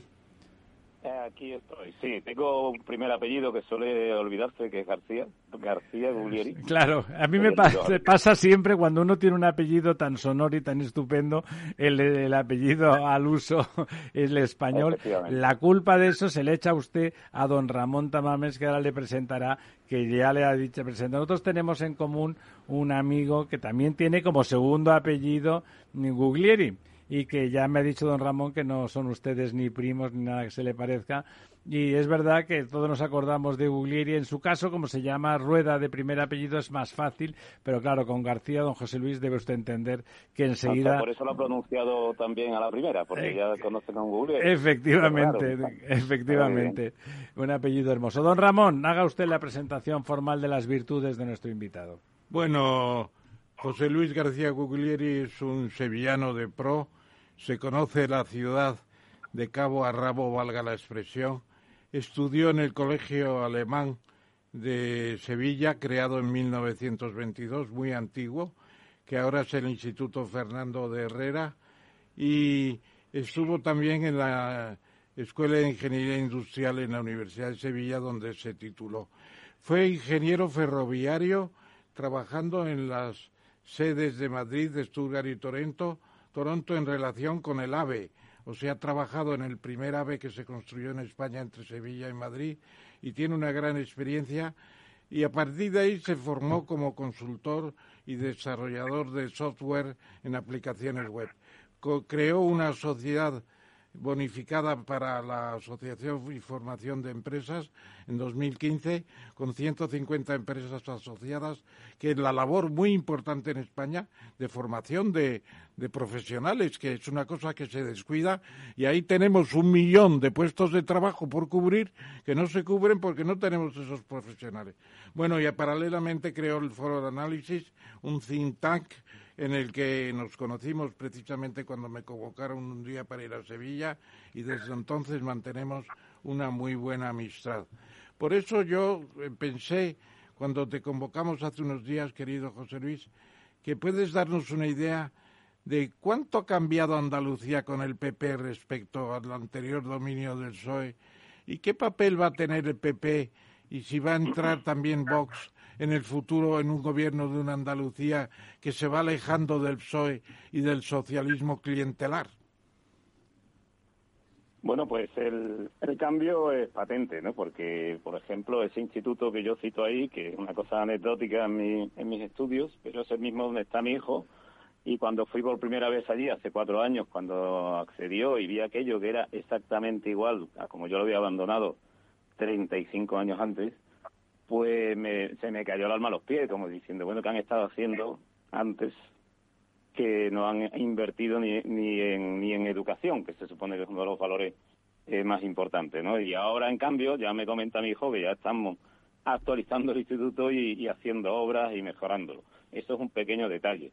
Como eso, tenemos, por ejemplo, hospitales que estaban en desuso, como el que se dio el Ministerio de Defensa a Sevilla, un hospital de siete plantas, y que a raíz del tema del COVID pues se ha vuelto a poner en uso y otro hospital que se había construido 10 años antes para la mujer y que estaba también en desuso, no se habría estrenado nunca y ahora ya se está utilizando. Entonces, como eso, hay muchos ejemplos de cómo el nuevo gobierno lo que ha hecho es el lema que tenía Andalucía antes, que en una campaña eh, publicitaria que hacían de Andalucía imparable, que yo siempre decía, es imparable porque está parada, porque no hace nada. No, se puede parar porque no está en marcha, ¿no? Ah, exactamente. eh, lo que están haciendo es poniéndola en marcha. Digamos que yo suelo decir que Andalucía ya ha tenido su propio virus, que le ha durado muchísimos años, y que 40. la ha tenido paralizada. Entonces, todo lo que se está viendo ahora de que Andalucía está reluciendo es un desbloqueo de una comunidad que, obviamente, el- humanamente, pues, está llena de personas muy válidas y, y tiene muchísimos recursos también naturales y demás. ¿Qué papel tiene, por ejemplo, el Parque Tecnológico de Málaga y qué papel asignas tú a un alcalde como Paco de la Torre como, como punta de lanza de los avances tecnológicos en Andalucía? Bueno, yo tengo que decir como sevillano que, que el Parque Tecnológico de Sevilla resulta que las últimas cifras pues supera al de Málaga, ¿no? Que, que también está. Eso es otro pecado de Andalucía, la pelea esa Málaga, Granada, Málaga, Sevilla. Es una buena Bueno, pelea. pero, en definitiva, no importa dónde estemos. eh, eh, yo tengo aquí recortes de periódicos de múltiples eh, empresas creadas en Andalucía, que ahora la última de la semana pasada se ha vendido por 149 millones, dos chavales que empezaron haciendo videojuegos y Una ahora ya startup, son internacionales, pero como esa tengo de todo, de mejora de wifi en aviones, de pistas de patinaje eh, sintéticas que se han vendido en Canadá, donde el patinaje el patinaje es un deporte nacional, ¿no? Y, y ejemplos de eso hay muchísimos continuamente. Y también, sobre todo, se está creando una red de financiación, red de business angels, red de, de mm, networking donde se buscan ese tipo de proyectos, pero hablo de financiación propia desde aquí, desde Andalucía, ¿vale? Y entre el dinamismo empresarial, yo creo que es indiscutible y lo único que hacía falta era eliminar ese virus y dejar que Andalucía crezca, ¿vale? Jos- Yo me, me he marcado aquí una estructura, un unos cinco puntos, por si queréis comentar sobre todo este tema de las de las elecciones en Andalucía. Cuéntanos, cuéntanos, a ver, ¿de- ¿qué parece, te parece eso que has comentado que es verdad? Y me recuerdo, recuerdo haber hablado con, con un alcalde de Sanlúcar de Barrameda, con, con Juanito, que en paz descanse, que, que murió muy joven, y que me acuerdo hasta pasear por allí con él y de golpe ver cómo salían corriendo de una obra todos y decía, Juanito, esos están corriendo porque seguro que viene el inspector del trabajo y no están asegurados. ¿Qué pasa? Dice, hombre, ¿qué me vas a contar? Si es que lo que pasa, que como si trabajan no tienen derecho al PER, no hay forma de que los empresarios les contraten con papeles y si no les contratan así, pues no pueden hacer tal. Y los cuatro que se quedan son los cuatro que están dispuestos a trabajar con papeles y los demás sí van corriendo. ¿Está desapareciendo eso? ¿Se está, se está rehaciendo ese espíritu de, de más cosmopolita y ese espíritu pues más co- contemporáneo? Mm, Hombre, pues eh, yo tengo aquí delante el informe del PER del año pasado y una característica que tiene ahora mismo el PER, eh, por la última normativa que lo regula, es que exige para entrar en el PER que se tenga al menos tres años ya de subsidio de PER. ¿Eso qué significa? Es una barrera para que no siga entrando nuevas Ajá. personas en el PER. Por lo tanto, el PER, en las gráficas que muestra este informe, está simplemente ya condenado a desaparecer, ¿vale? Pero bueno, esos son subsidios estatales, porque está regulado por el SEPE, no por Andalucía. Lo que ocurre es que la, la ley dice que tiene que ser para solo residentes en Andalucía y en Extremadura, pero desde luego eh, para mí ya queda como anecdótico. ¿eh? Esto que estamos comentando de que cuando escapaban los trabajadores para que no lo vieran, eso, pues, vamos, yo hoy en día ya creo que no puede ocurrir aquí en Andalucía. Eso está en precario ya, digamos. Eso está en precario. no, no, eso ya, es, eso ya es pasado, gracias a Dios, y se va enterrando y, y desterrando, ¿bien? Yo creo que Andalucía lo que tiene es potencial, eh, siempre lo ha tenido, y dándole la oportunidad con políticas razonables y de sentido común, pues vamos a demostrar, como dice ahora Juanma, que va vendiendo esa idea, que de aquí a 6-7 años va a superar el PIB de Cataluña Sí, no, aunque, no como no lo está tan lejos, no está tan lejos, Lo están poniendo fácil los catalanes. los Efectivamente. están- se están suicidando, ¿no? Como sociedad. Pero bueno, que Andalucía va a tener que estar pues donde debe haber estado, porque una quinta parte de la población de España pues vive aquí y entonces pues eh, si se le dan herramientas pues está ahí tiene- no no puede ser que todo el mundo esté en el PER aquí hay muchísimas muchísima conexión. a- escuchaba el programa con José Luis Cordeiro que hicisteis la semana pasada, Sí. al cual me lo encontraba, lo conocí en Casa de Ramón y después aquí en, en Sevilla coincidí con él, que lo recogía un compañero mío de la Escuela de Ingenieros. Este compañero mío había estudiado en el MIT también. Y además cuando propuso irse al MIT a un profesor de ingeniería, pues le comentaba que iba demasiado alto, ¿no? Hablamos de los años 80, que a dónde iba tan lejos, ¿no? Bueno, pues lo consiguió, fue, si no el primer español, desde luego el primer andaluz que estuvo en el MIT. y Es muy difícil entrar en el MIT, es cierto que es Eh, difícil. hay, hay que decir MIT para entenderlo, MIT. Bueno. Vale, perdón, MIT, vamos a decirlo en inglés. Entonces, eh, lo que te quiero decir que para mí la vocación, yo también me fui al extranjero a trabajar porque tenía claro eh, que tenía que aprender y después volver acá. Y igual que hizo este hombre que también ha vuelto y es- está aquí trabajando y entonces pues eh, la vocación internacional la hemos tenido al menos los que hemos accedido a una educación superior, ¿no? Sin ningún problema. Y, y Andalucía va, va a crecer. Pero bueno, José, por hablar más sí. de lo que serían la- las elecciones, si queréis hablar. Vamos, no, no, sí, claro, por supuesto. Decía don Porque yo, Ramón ah, que yo discrepaba. A mí me parece que, que la gestión de este gobierno ha sido muy buena. Me parece Mm. con datos en la mano. Los datos le ha dado la Eso vuelta. dice también Carlos Herrera, que se pone los, los cascos como usted, don Ramiro, ¿es verdad? Pero es verdad que, que me parece que los números hablan claro. o sea, y don Ramón dice pero- que va, que va a crecer Vox, pero a mí me parece que el PP puede estar realmente en el borde de conseguir una mayoría suficiente para no depender de nadie, porque es verdad que han gobernado bien y es verdad que Vox ha jugado a la contra y, de hecho estas elecciones se justifican más allá de por el interés político que lo hay también de, del Partido Popular porque Vox se ha puesto de culo en la aprobación de los presupuestos. ¿Cómo lo ve usted eso, don José Luis? Yo siento discrepar y le doy la vuelta. El que se puso de culo, por así decirlo, fue fue Juanma y su compañero de, de armas Marín, ¿no? Porque ellos firmaron un documento, lo firmó el PP, no lo firmó CS, porque no quiso ni siquiera sentarse, y ese documento tiene una serie de puntos. Es obvio que todos no se podían cumplir, pero había uno que era clave, porque es algo mm, que, que a todos los andaluces voten o no a Vox, pues siempre nos ha, nos ha hervido la sangre, ¿no? Y es lo de la administración paralela. Siete mil millones cifran algunos al año lo que cuesta la administración paralela. O, eh, yo tengo aquí los presupuestos y yo he visto unas cifras más altas. ¿Qué es la administración paralela, don José Luis? Pues son agencias y consorcios creados para colocar. Es que en Andalucía una cosa es trabajar y otro colocarse. Colocarse es me siento en un sitio, me pagan y no hago absolutamente nada, excepto votar al partido que me ha colocado. Que era el PSOE, Entonces, por esa- supuesto. La muestra más clara es la mujer de Juan Espadas, el candidato del PSOE, que la han estado eh, la han llevado a la comisión de la FAFE y cuando le preguntaban qué hacía allí, pues es que ni encendía el ordenador y, y cuando le preguntaron qué programa utilizaban, pues bueno, yo que soy del mundo de la informática, pues era para echarse a llorar o a reír, no sabía uno qué hacer. ¿no? Entonces, eh, ese punto clave fue el que dijo Vox, eh, me- el primer presupuesto te lo apruebo si me apruebas que vas a hacer unas auditorías, el segundo si apruebas el presupuesto de la auditoría, el tercero si haces las auditorías y las publicas y el cuarto si llevas a cabo lo que dice la auditoría, pues lo que haya que cerrar se cierre y lo que sea útil se deja abierto.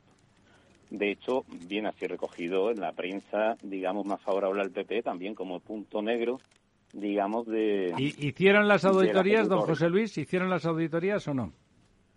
Sí, sí, las tengo aquí, las 54 auditorías. O sea, están Las hechas, las auditorías están hechas. Están hechas y publicadas en el portal de transparencia. Y ahí, por ejemplo, está la auditoría de los parques tecnológicos, donde curiosamente ahí sí dan, digamos, más, más empuja al parque de Málaga que al de Sevilla. O está, por ejemplo, la auditoría de la televisión, Radio Televisión Andaluza, o la- las auditorías de las agencias, agencias de todo, de todo clase, de todo tipo, ¿eh? 54. Eh, la Alhambra o Cetursa, que es la de el, el- la estación de esquí de, de Sierra Nevada, etcétera, ¿vale? Bueno, Entonces, bueno, bueno. ¿Y qué resultados Sí. da? ¿Y qué resultados Bueno, dan esas eh, auditorías? los resultados, eh, las auditorías yo he leído algunas por encima porque son bastante extensas eh, los resultados están un poco ahí camuflados. Ahí hay que estudiarlo mucho y al final son decisiones políticas. Los auditores están limitados a tomar datos, a hacer análisis de negocio y a comparativas con otras agencias similares de otras comunidades autónomas. ¿Vale? Pero yo, yo, por lo que he visto, yo no he visto una conclusión clara de esto hay que cerrarlo y esto hay que abrirlo. Con lo cual no pueden tampoco tomar grandes decisiones, ¿no? Si usted mismo que es crítico no lo ve claro, pues en, en principio tampoco ha infringido nada eh, don Juanma Moreno Bonilla sin por no cerrar esas agencias, ¿no? Me está usted Bueno, diciendo que no hay, no nada claro, ¿no?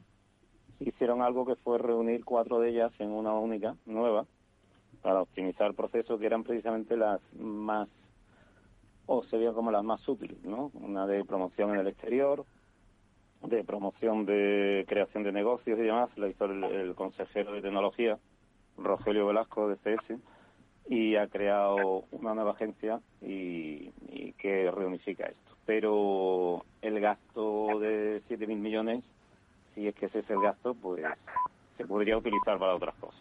Bueno, la pregunta, la pregunta, querido José Luis, al final es si Juanma no ha sido tan implacable como tendría que haber sido, porque eh, tener un gasto público para colocar en vez de para trabajar, e investigar, tener consecuencias, conseguir patentes de creación, por ejemplo, etcétera, en los centros tecnológicos, en vez de crear despachos y teléfonos, ¿no?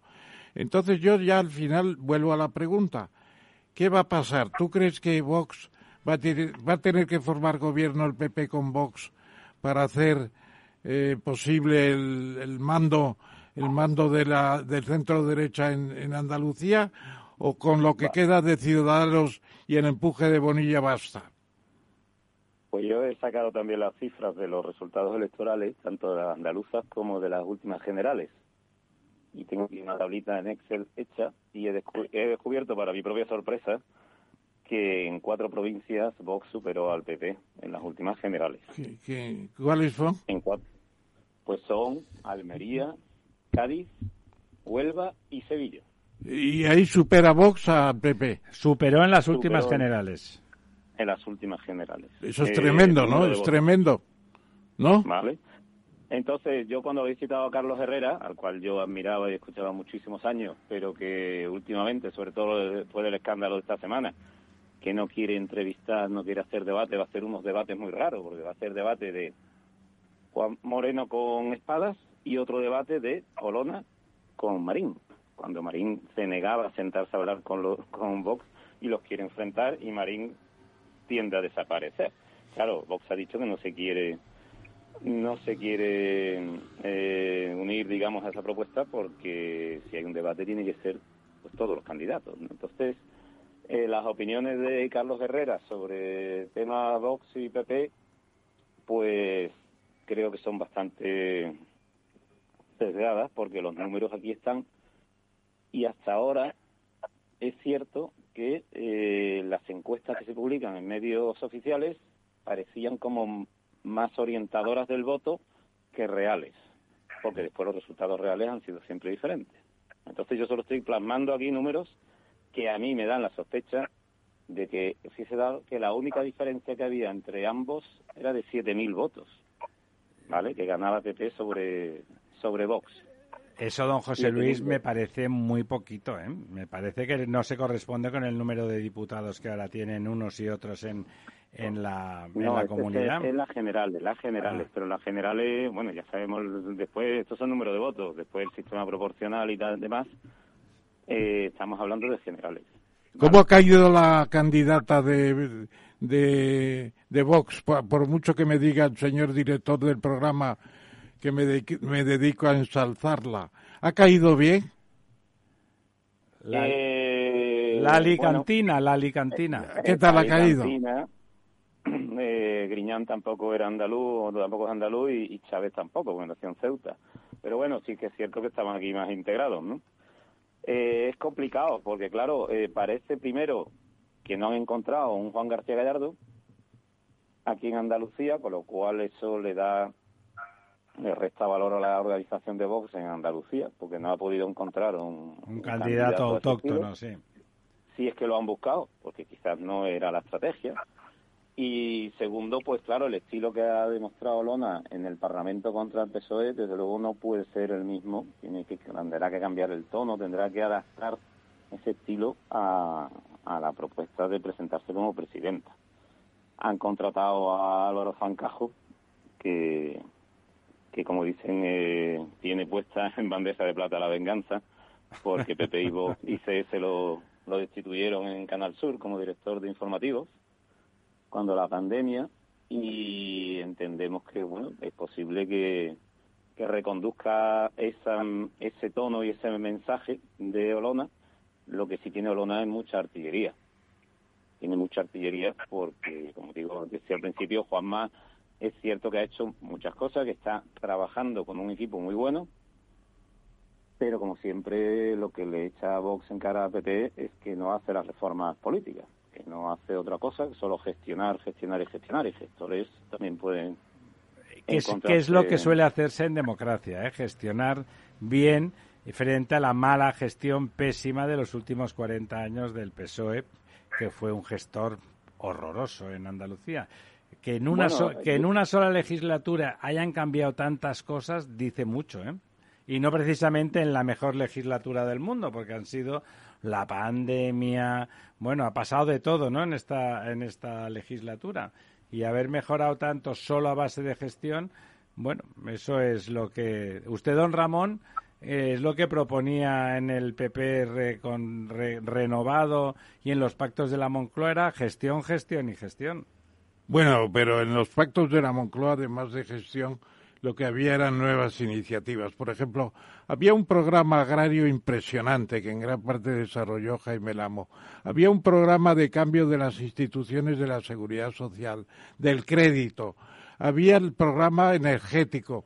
Es decir, había muchas cosas. ¿Se Y yo echo, echo de menos eso en un gobierno como el de Bonilla. A mí me parece que ha hecho pocos cambios respecto de lo que tendría que haber hecho. ¿No te parece, José Luis? Claro, y como decías antes de que yo entrara, efectivamente Vox de una manera o de otra, o bien como segundo, o bien, o si está primero, por supuesto, que yo creo que puede haber una sorpresa grande, ¿eh? Eh, esos cambios no le va a temer a ningún cambio. una sorpresa, una sorpresa sobre todo para el señor Feijó, que tiene las manos limpias de no tocar a Vox. Exactamente. Y, ya tendría que estar acostumbrándose a la idea de que gobierna con Vox o no gobierna. Yo, yo con ustedes dos, eh, además como me encantará, me juego una comida en Sevilla, en Sevilla, que elija el sitio don José Luis, que es el que sabe de Sevilla en sí, serio, señor. a que gana el PP por bastante En la taberna del alabardero. El que gana el PP con bastante diferencia a Vox. Bueno, vamos a verlo. Bueno, estaría muy bien lo de la comida. Así da igual quien pague, la cuestión es tenerla. En la calle de las bien. Bueno, no puede ser en un sitio, en, la calle Betis mejor. Sí, hay, alguna terracita. En, el auxilio social muy, propones. Muy rico. Hombre, hay gente que te auxilia a base de percebes, no se crea usted. don José Luis, ¿quiere usted añadir alguna cosita más? Eh, bueno, pues que vamos a ver qué ocurre con los debates, que ya se están peleando también, y esperemos que los medios de comunicación, yo me alegro de haber tenido esta oportunidad, pues sean, sean verdaderos medios de comunicación y no sean instrumentos para unos y para otros, ¿no? Y podamos ver buenos debates y los andaluces pues decidan y como siempre Andalucía pues que crezca y que sea la comunidad que tiene que haber sido y que la han dejado ahí bloqueada. Antes hablaba que el PSOE no había hecho buena gestión y yo tengo que hacer un inciso sí hizo buena gestión, hizo su gestión. ¿La gestión cuál era? Mantenerse el máximo número de años. Sí, hizo una buena gestión para el partido y para sus miembros, claro. Claro. Bueno, y ya... Que este cambio, esta segunda vuelta de tuerca al cambio, Andalucía se impulse y siga sorprendiendo también al resto de España. Si me permite el, moderador una, una, última pregunta. Tú que estás en el mundo de Internet, me acuerdo que cuando todavía no se hablaba apenas de aquello, tú me decías, Ramón, hay que estudiar las redes sociales, me regalaste un libro, me lo leí, me, acompañaste después a ver varias cosas de esas.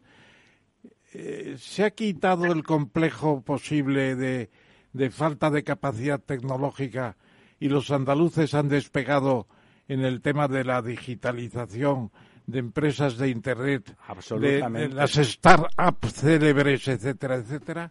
¿Lo ves tú?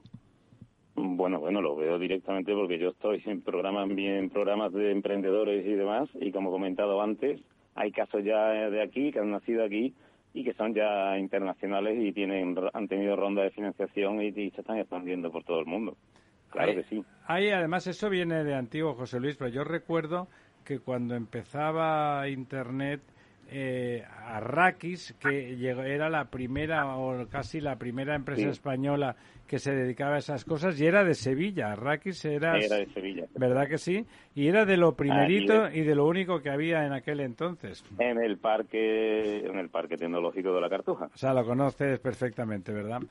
Sí, pues sí, eh, lo, también lo utilicé recuerdo y siempre lo pensaba, que aquel, en aquella Sevilla, pues resulta que, que se producían cosas pues como esa. No, José Luis, muchísimas gracias y bueno, como va a haber unas elecciones y en breve, unas elecciones que van a ser apasionantes, estoy seguro, y que además me parece que van a ser muy importantes para España, no solamente para Andalucía, que le emplazamos justo para el día después de esas elecciones, a lo mejor para la semana de antes para hacer el último comentario. Y bueno, y queda, queda tirada esa apuesta.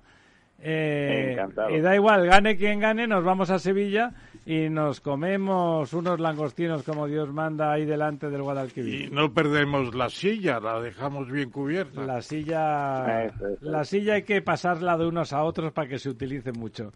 Don José Luis, venga, un abrazo. Muchas Muchos gracias. La verdad desnuda. Ramiro Aurín. Capital Radio.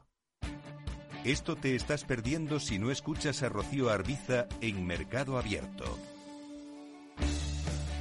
Joseba Ezeiza, socio de McKinsey Company. La inversión necesaria para alcanzar el nivel de emisiones netas cero es de aproximadamente 28 billones de euros, es decir, 28 trillones anglosajones en tecnologías más limpias. Aproximadamente un 80% de ese total provendría de la reorientación de inversiones que de otro modo financiarían tecnologías intensas en emisiones y el restante 20% será inversión adicional. Y como decía antes, afirmamos que esta transición se puede hacer a costes cero porque en nuestras estimaciones los ahorros en eficiencias permitirán recuperar dichas inversiones dejando saldo neto cero. Mercado Abierto con Rocío Arbiza. La verdad desnuda. Con Ramiro Aurín.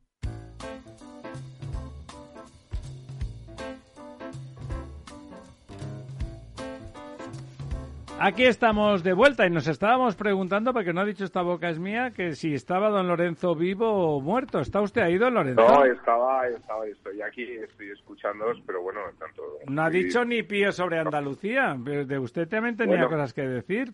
A mí Bueno, me, sí. me gustaría escuchar. opina- Mira, yo tengo, yo tengo varios amigos en Andalucía.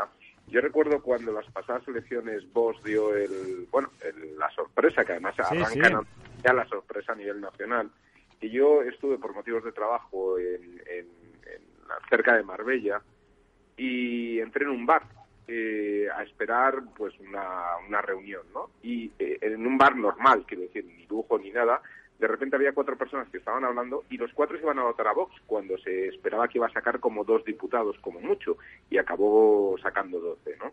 ¿Cuántos Eh, yo he preguntado a 12, varios 12. amigos que cuál es el ambiente en los bares. Y en estos momentos el señor Feijóo se lo lleva de calle. Es decir, yo no descartaría una mayoría absoluta de, del En señor- Andalucía, ¿no? ya, del Partido Popular. Sí, sí, Es no lo verdad- descartaría. Es verdad Es que el, que- que el ambiente del bar, la atmósfera del bar que dicen en Andalucía es muy importante. Yo creo que sí. Bueno, vamos allá. Eh, sigue muriéndose gente, los chinos confinan tipo carcelario, tipo película de esa distópica donde entran y se llevan. Comentaba un español que lleva cinco años viviendo allí que en su edificio eh, me hicieron PCRs a todo Cristo, a, a dos, porque había dos, dos contaminados, a cualquiera que daba positivo se lo llevaban de malas maneras a supuestos hospitales, cerraban el edificio, no se podía salir sin control. Bueno, tremendo, para que nos enteremos exactamente de la diferencia entre una democracia y una dictadura. La OMS, la verdad que de dudoso prestigio ya a estas alturas, dice que ha habido 15 millones más de muertos en el mundo entre el 20 y el 21 a causa de la pandemia.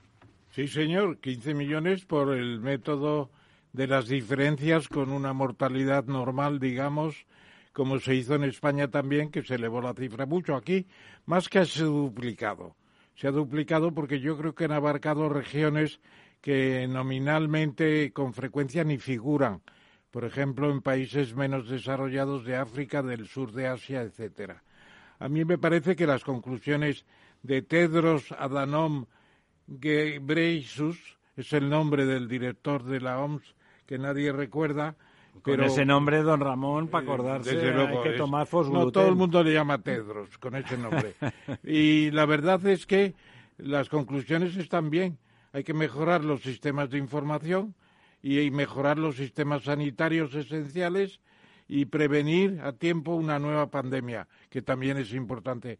A mí me parece que la OMS sigue siendo muy útil y que vamos a tener que reforzarla en contra de las ideas del propio Trump, que era acabar con ella. No, hay que reforzarla. Tiene usted razón. Lo que pasa que sí es verdad que se portó de forma servil con China, que es evidente que fue el origen de la pandemia. Sí, señor. Y luego también es cierto que la propia OMS ha dicho que China no le deja volver a Wuhan para ver el origen de la pandemia, claro que, no. está todavía por aclarar si estaba en un laboratorio o era de unos animales que triscaban por el monte. Nada, un laboratorio y una fuga. Usted, don Servando, ha conseguido escaparse de la pandemia absolutamente? Sí, sí, he conseguido. Bueno, al principio me, me hicieron unos análisis de estos, eh, los anticuerpos.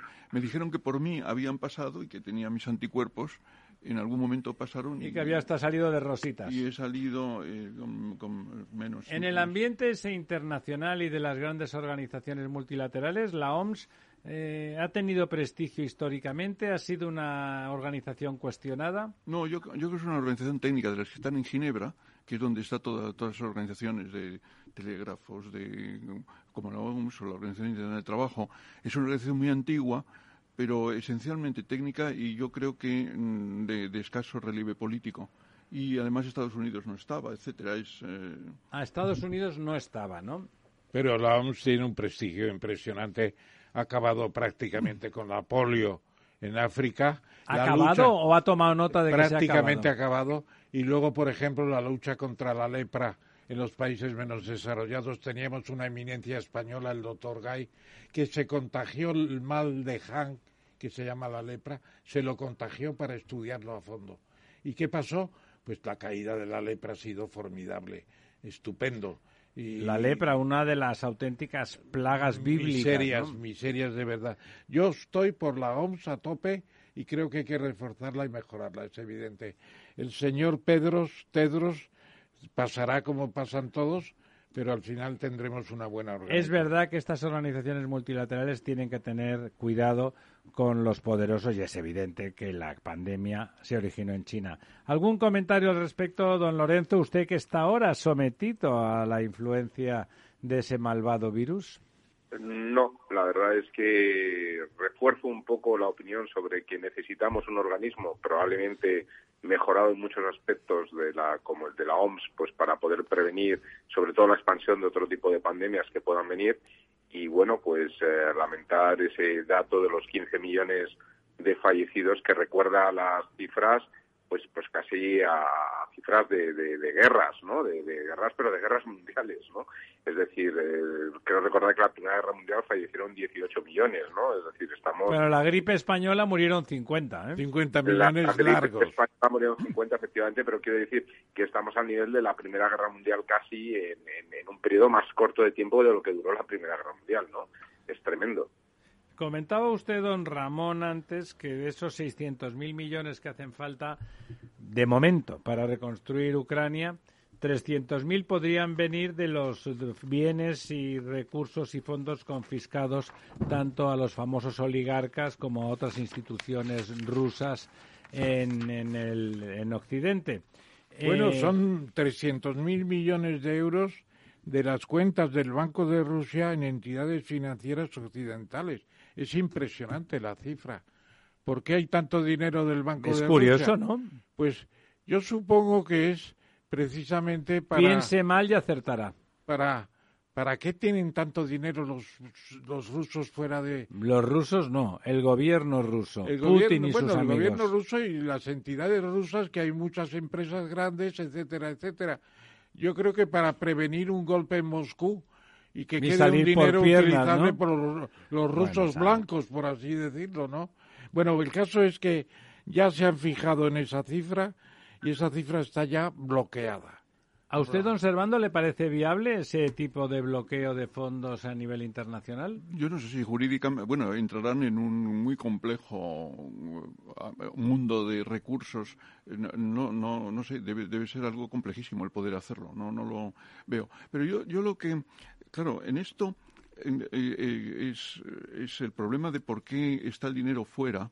Evidentemente, la Unión Soviética tenía su dinero fuera de, su órbita y lo que ocurrió en el mandato de Yeltsin, cuando viene Gaidar, cuando vienen los asesores que producen la doctrina del shock y privatizan rápidamente, entonces hay una serie de aparachequi, de los bien situados en el sistema, que consiguen en, quedarse con ese dinero que está fuera. Y de ahí nacen estos Los enormes- oligarcas, ¿verdad? Claro, de ahí nacen estos millonarios que realmente son Roban, son cleptócratas. se quedaron, claro, se quedaron con lo que- con el capital de, que tenía la Unión Soviética emplazado en, en- en- en bancos internacionales.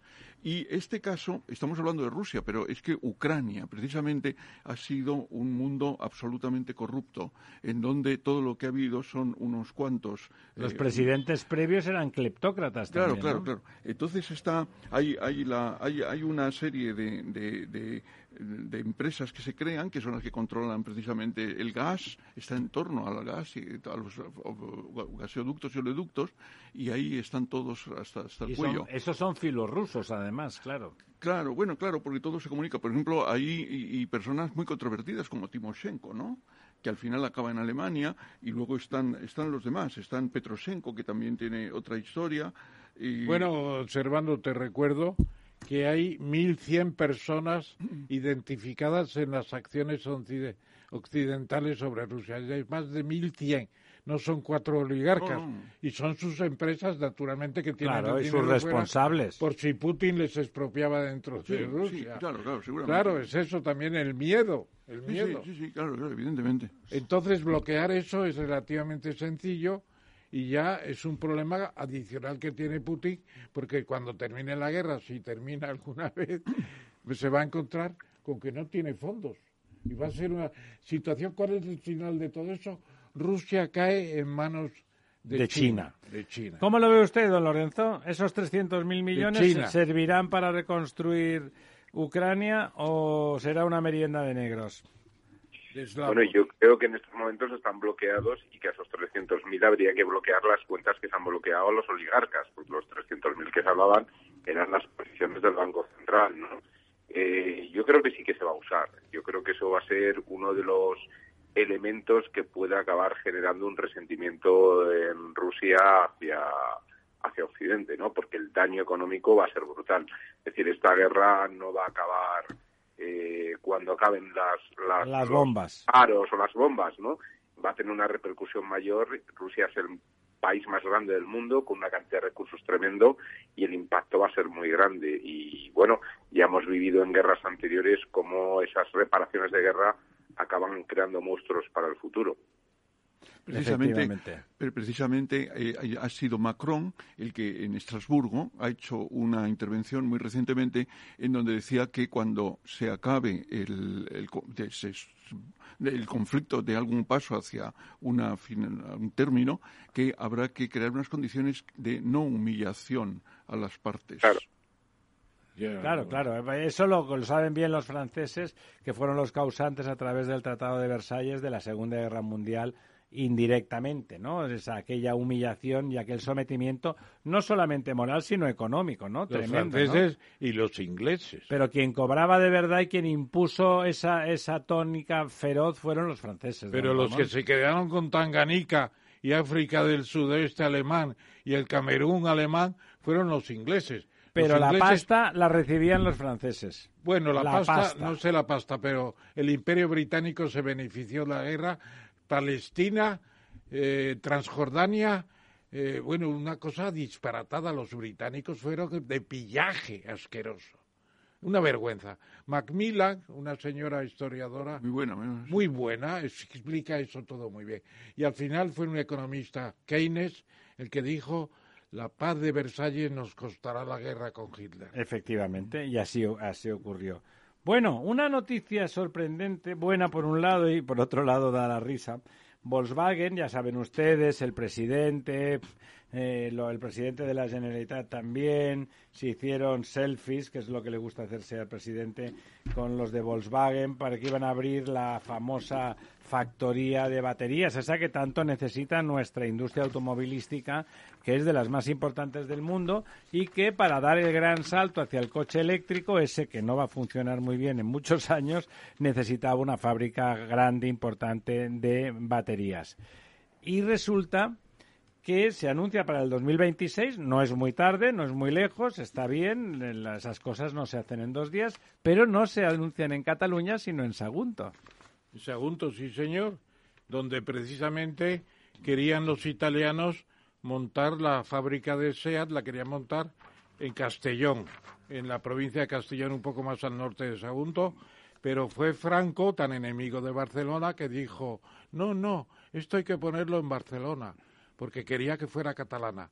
Franco era muy catalán en el sentido Bueno, de... era muy listo, ¿no? Estaba comprando, estaba comprando una región que- Tremendo. Que, era una oposición Claro, neta al, cuando al la- régimen. La última visita que hizo Franco a Cataluña fue un éxito tremendo porque le salieron más de un millón de personas a recibir.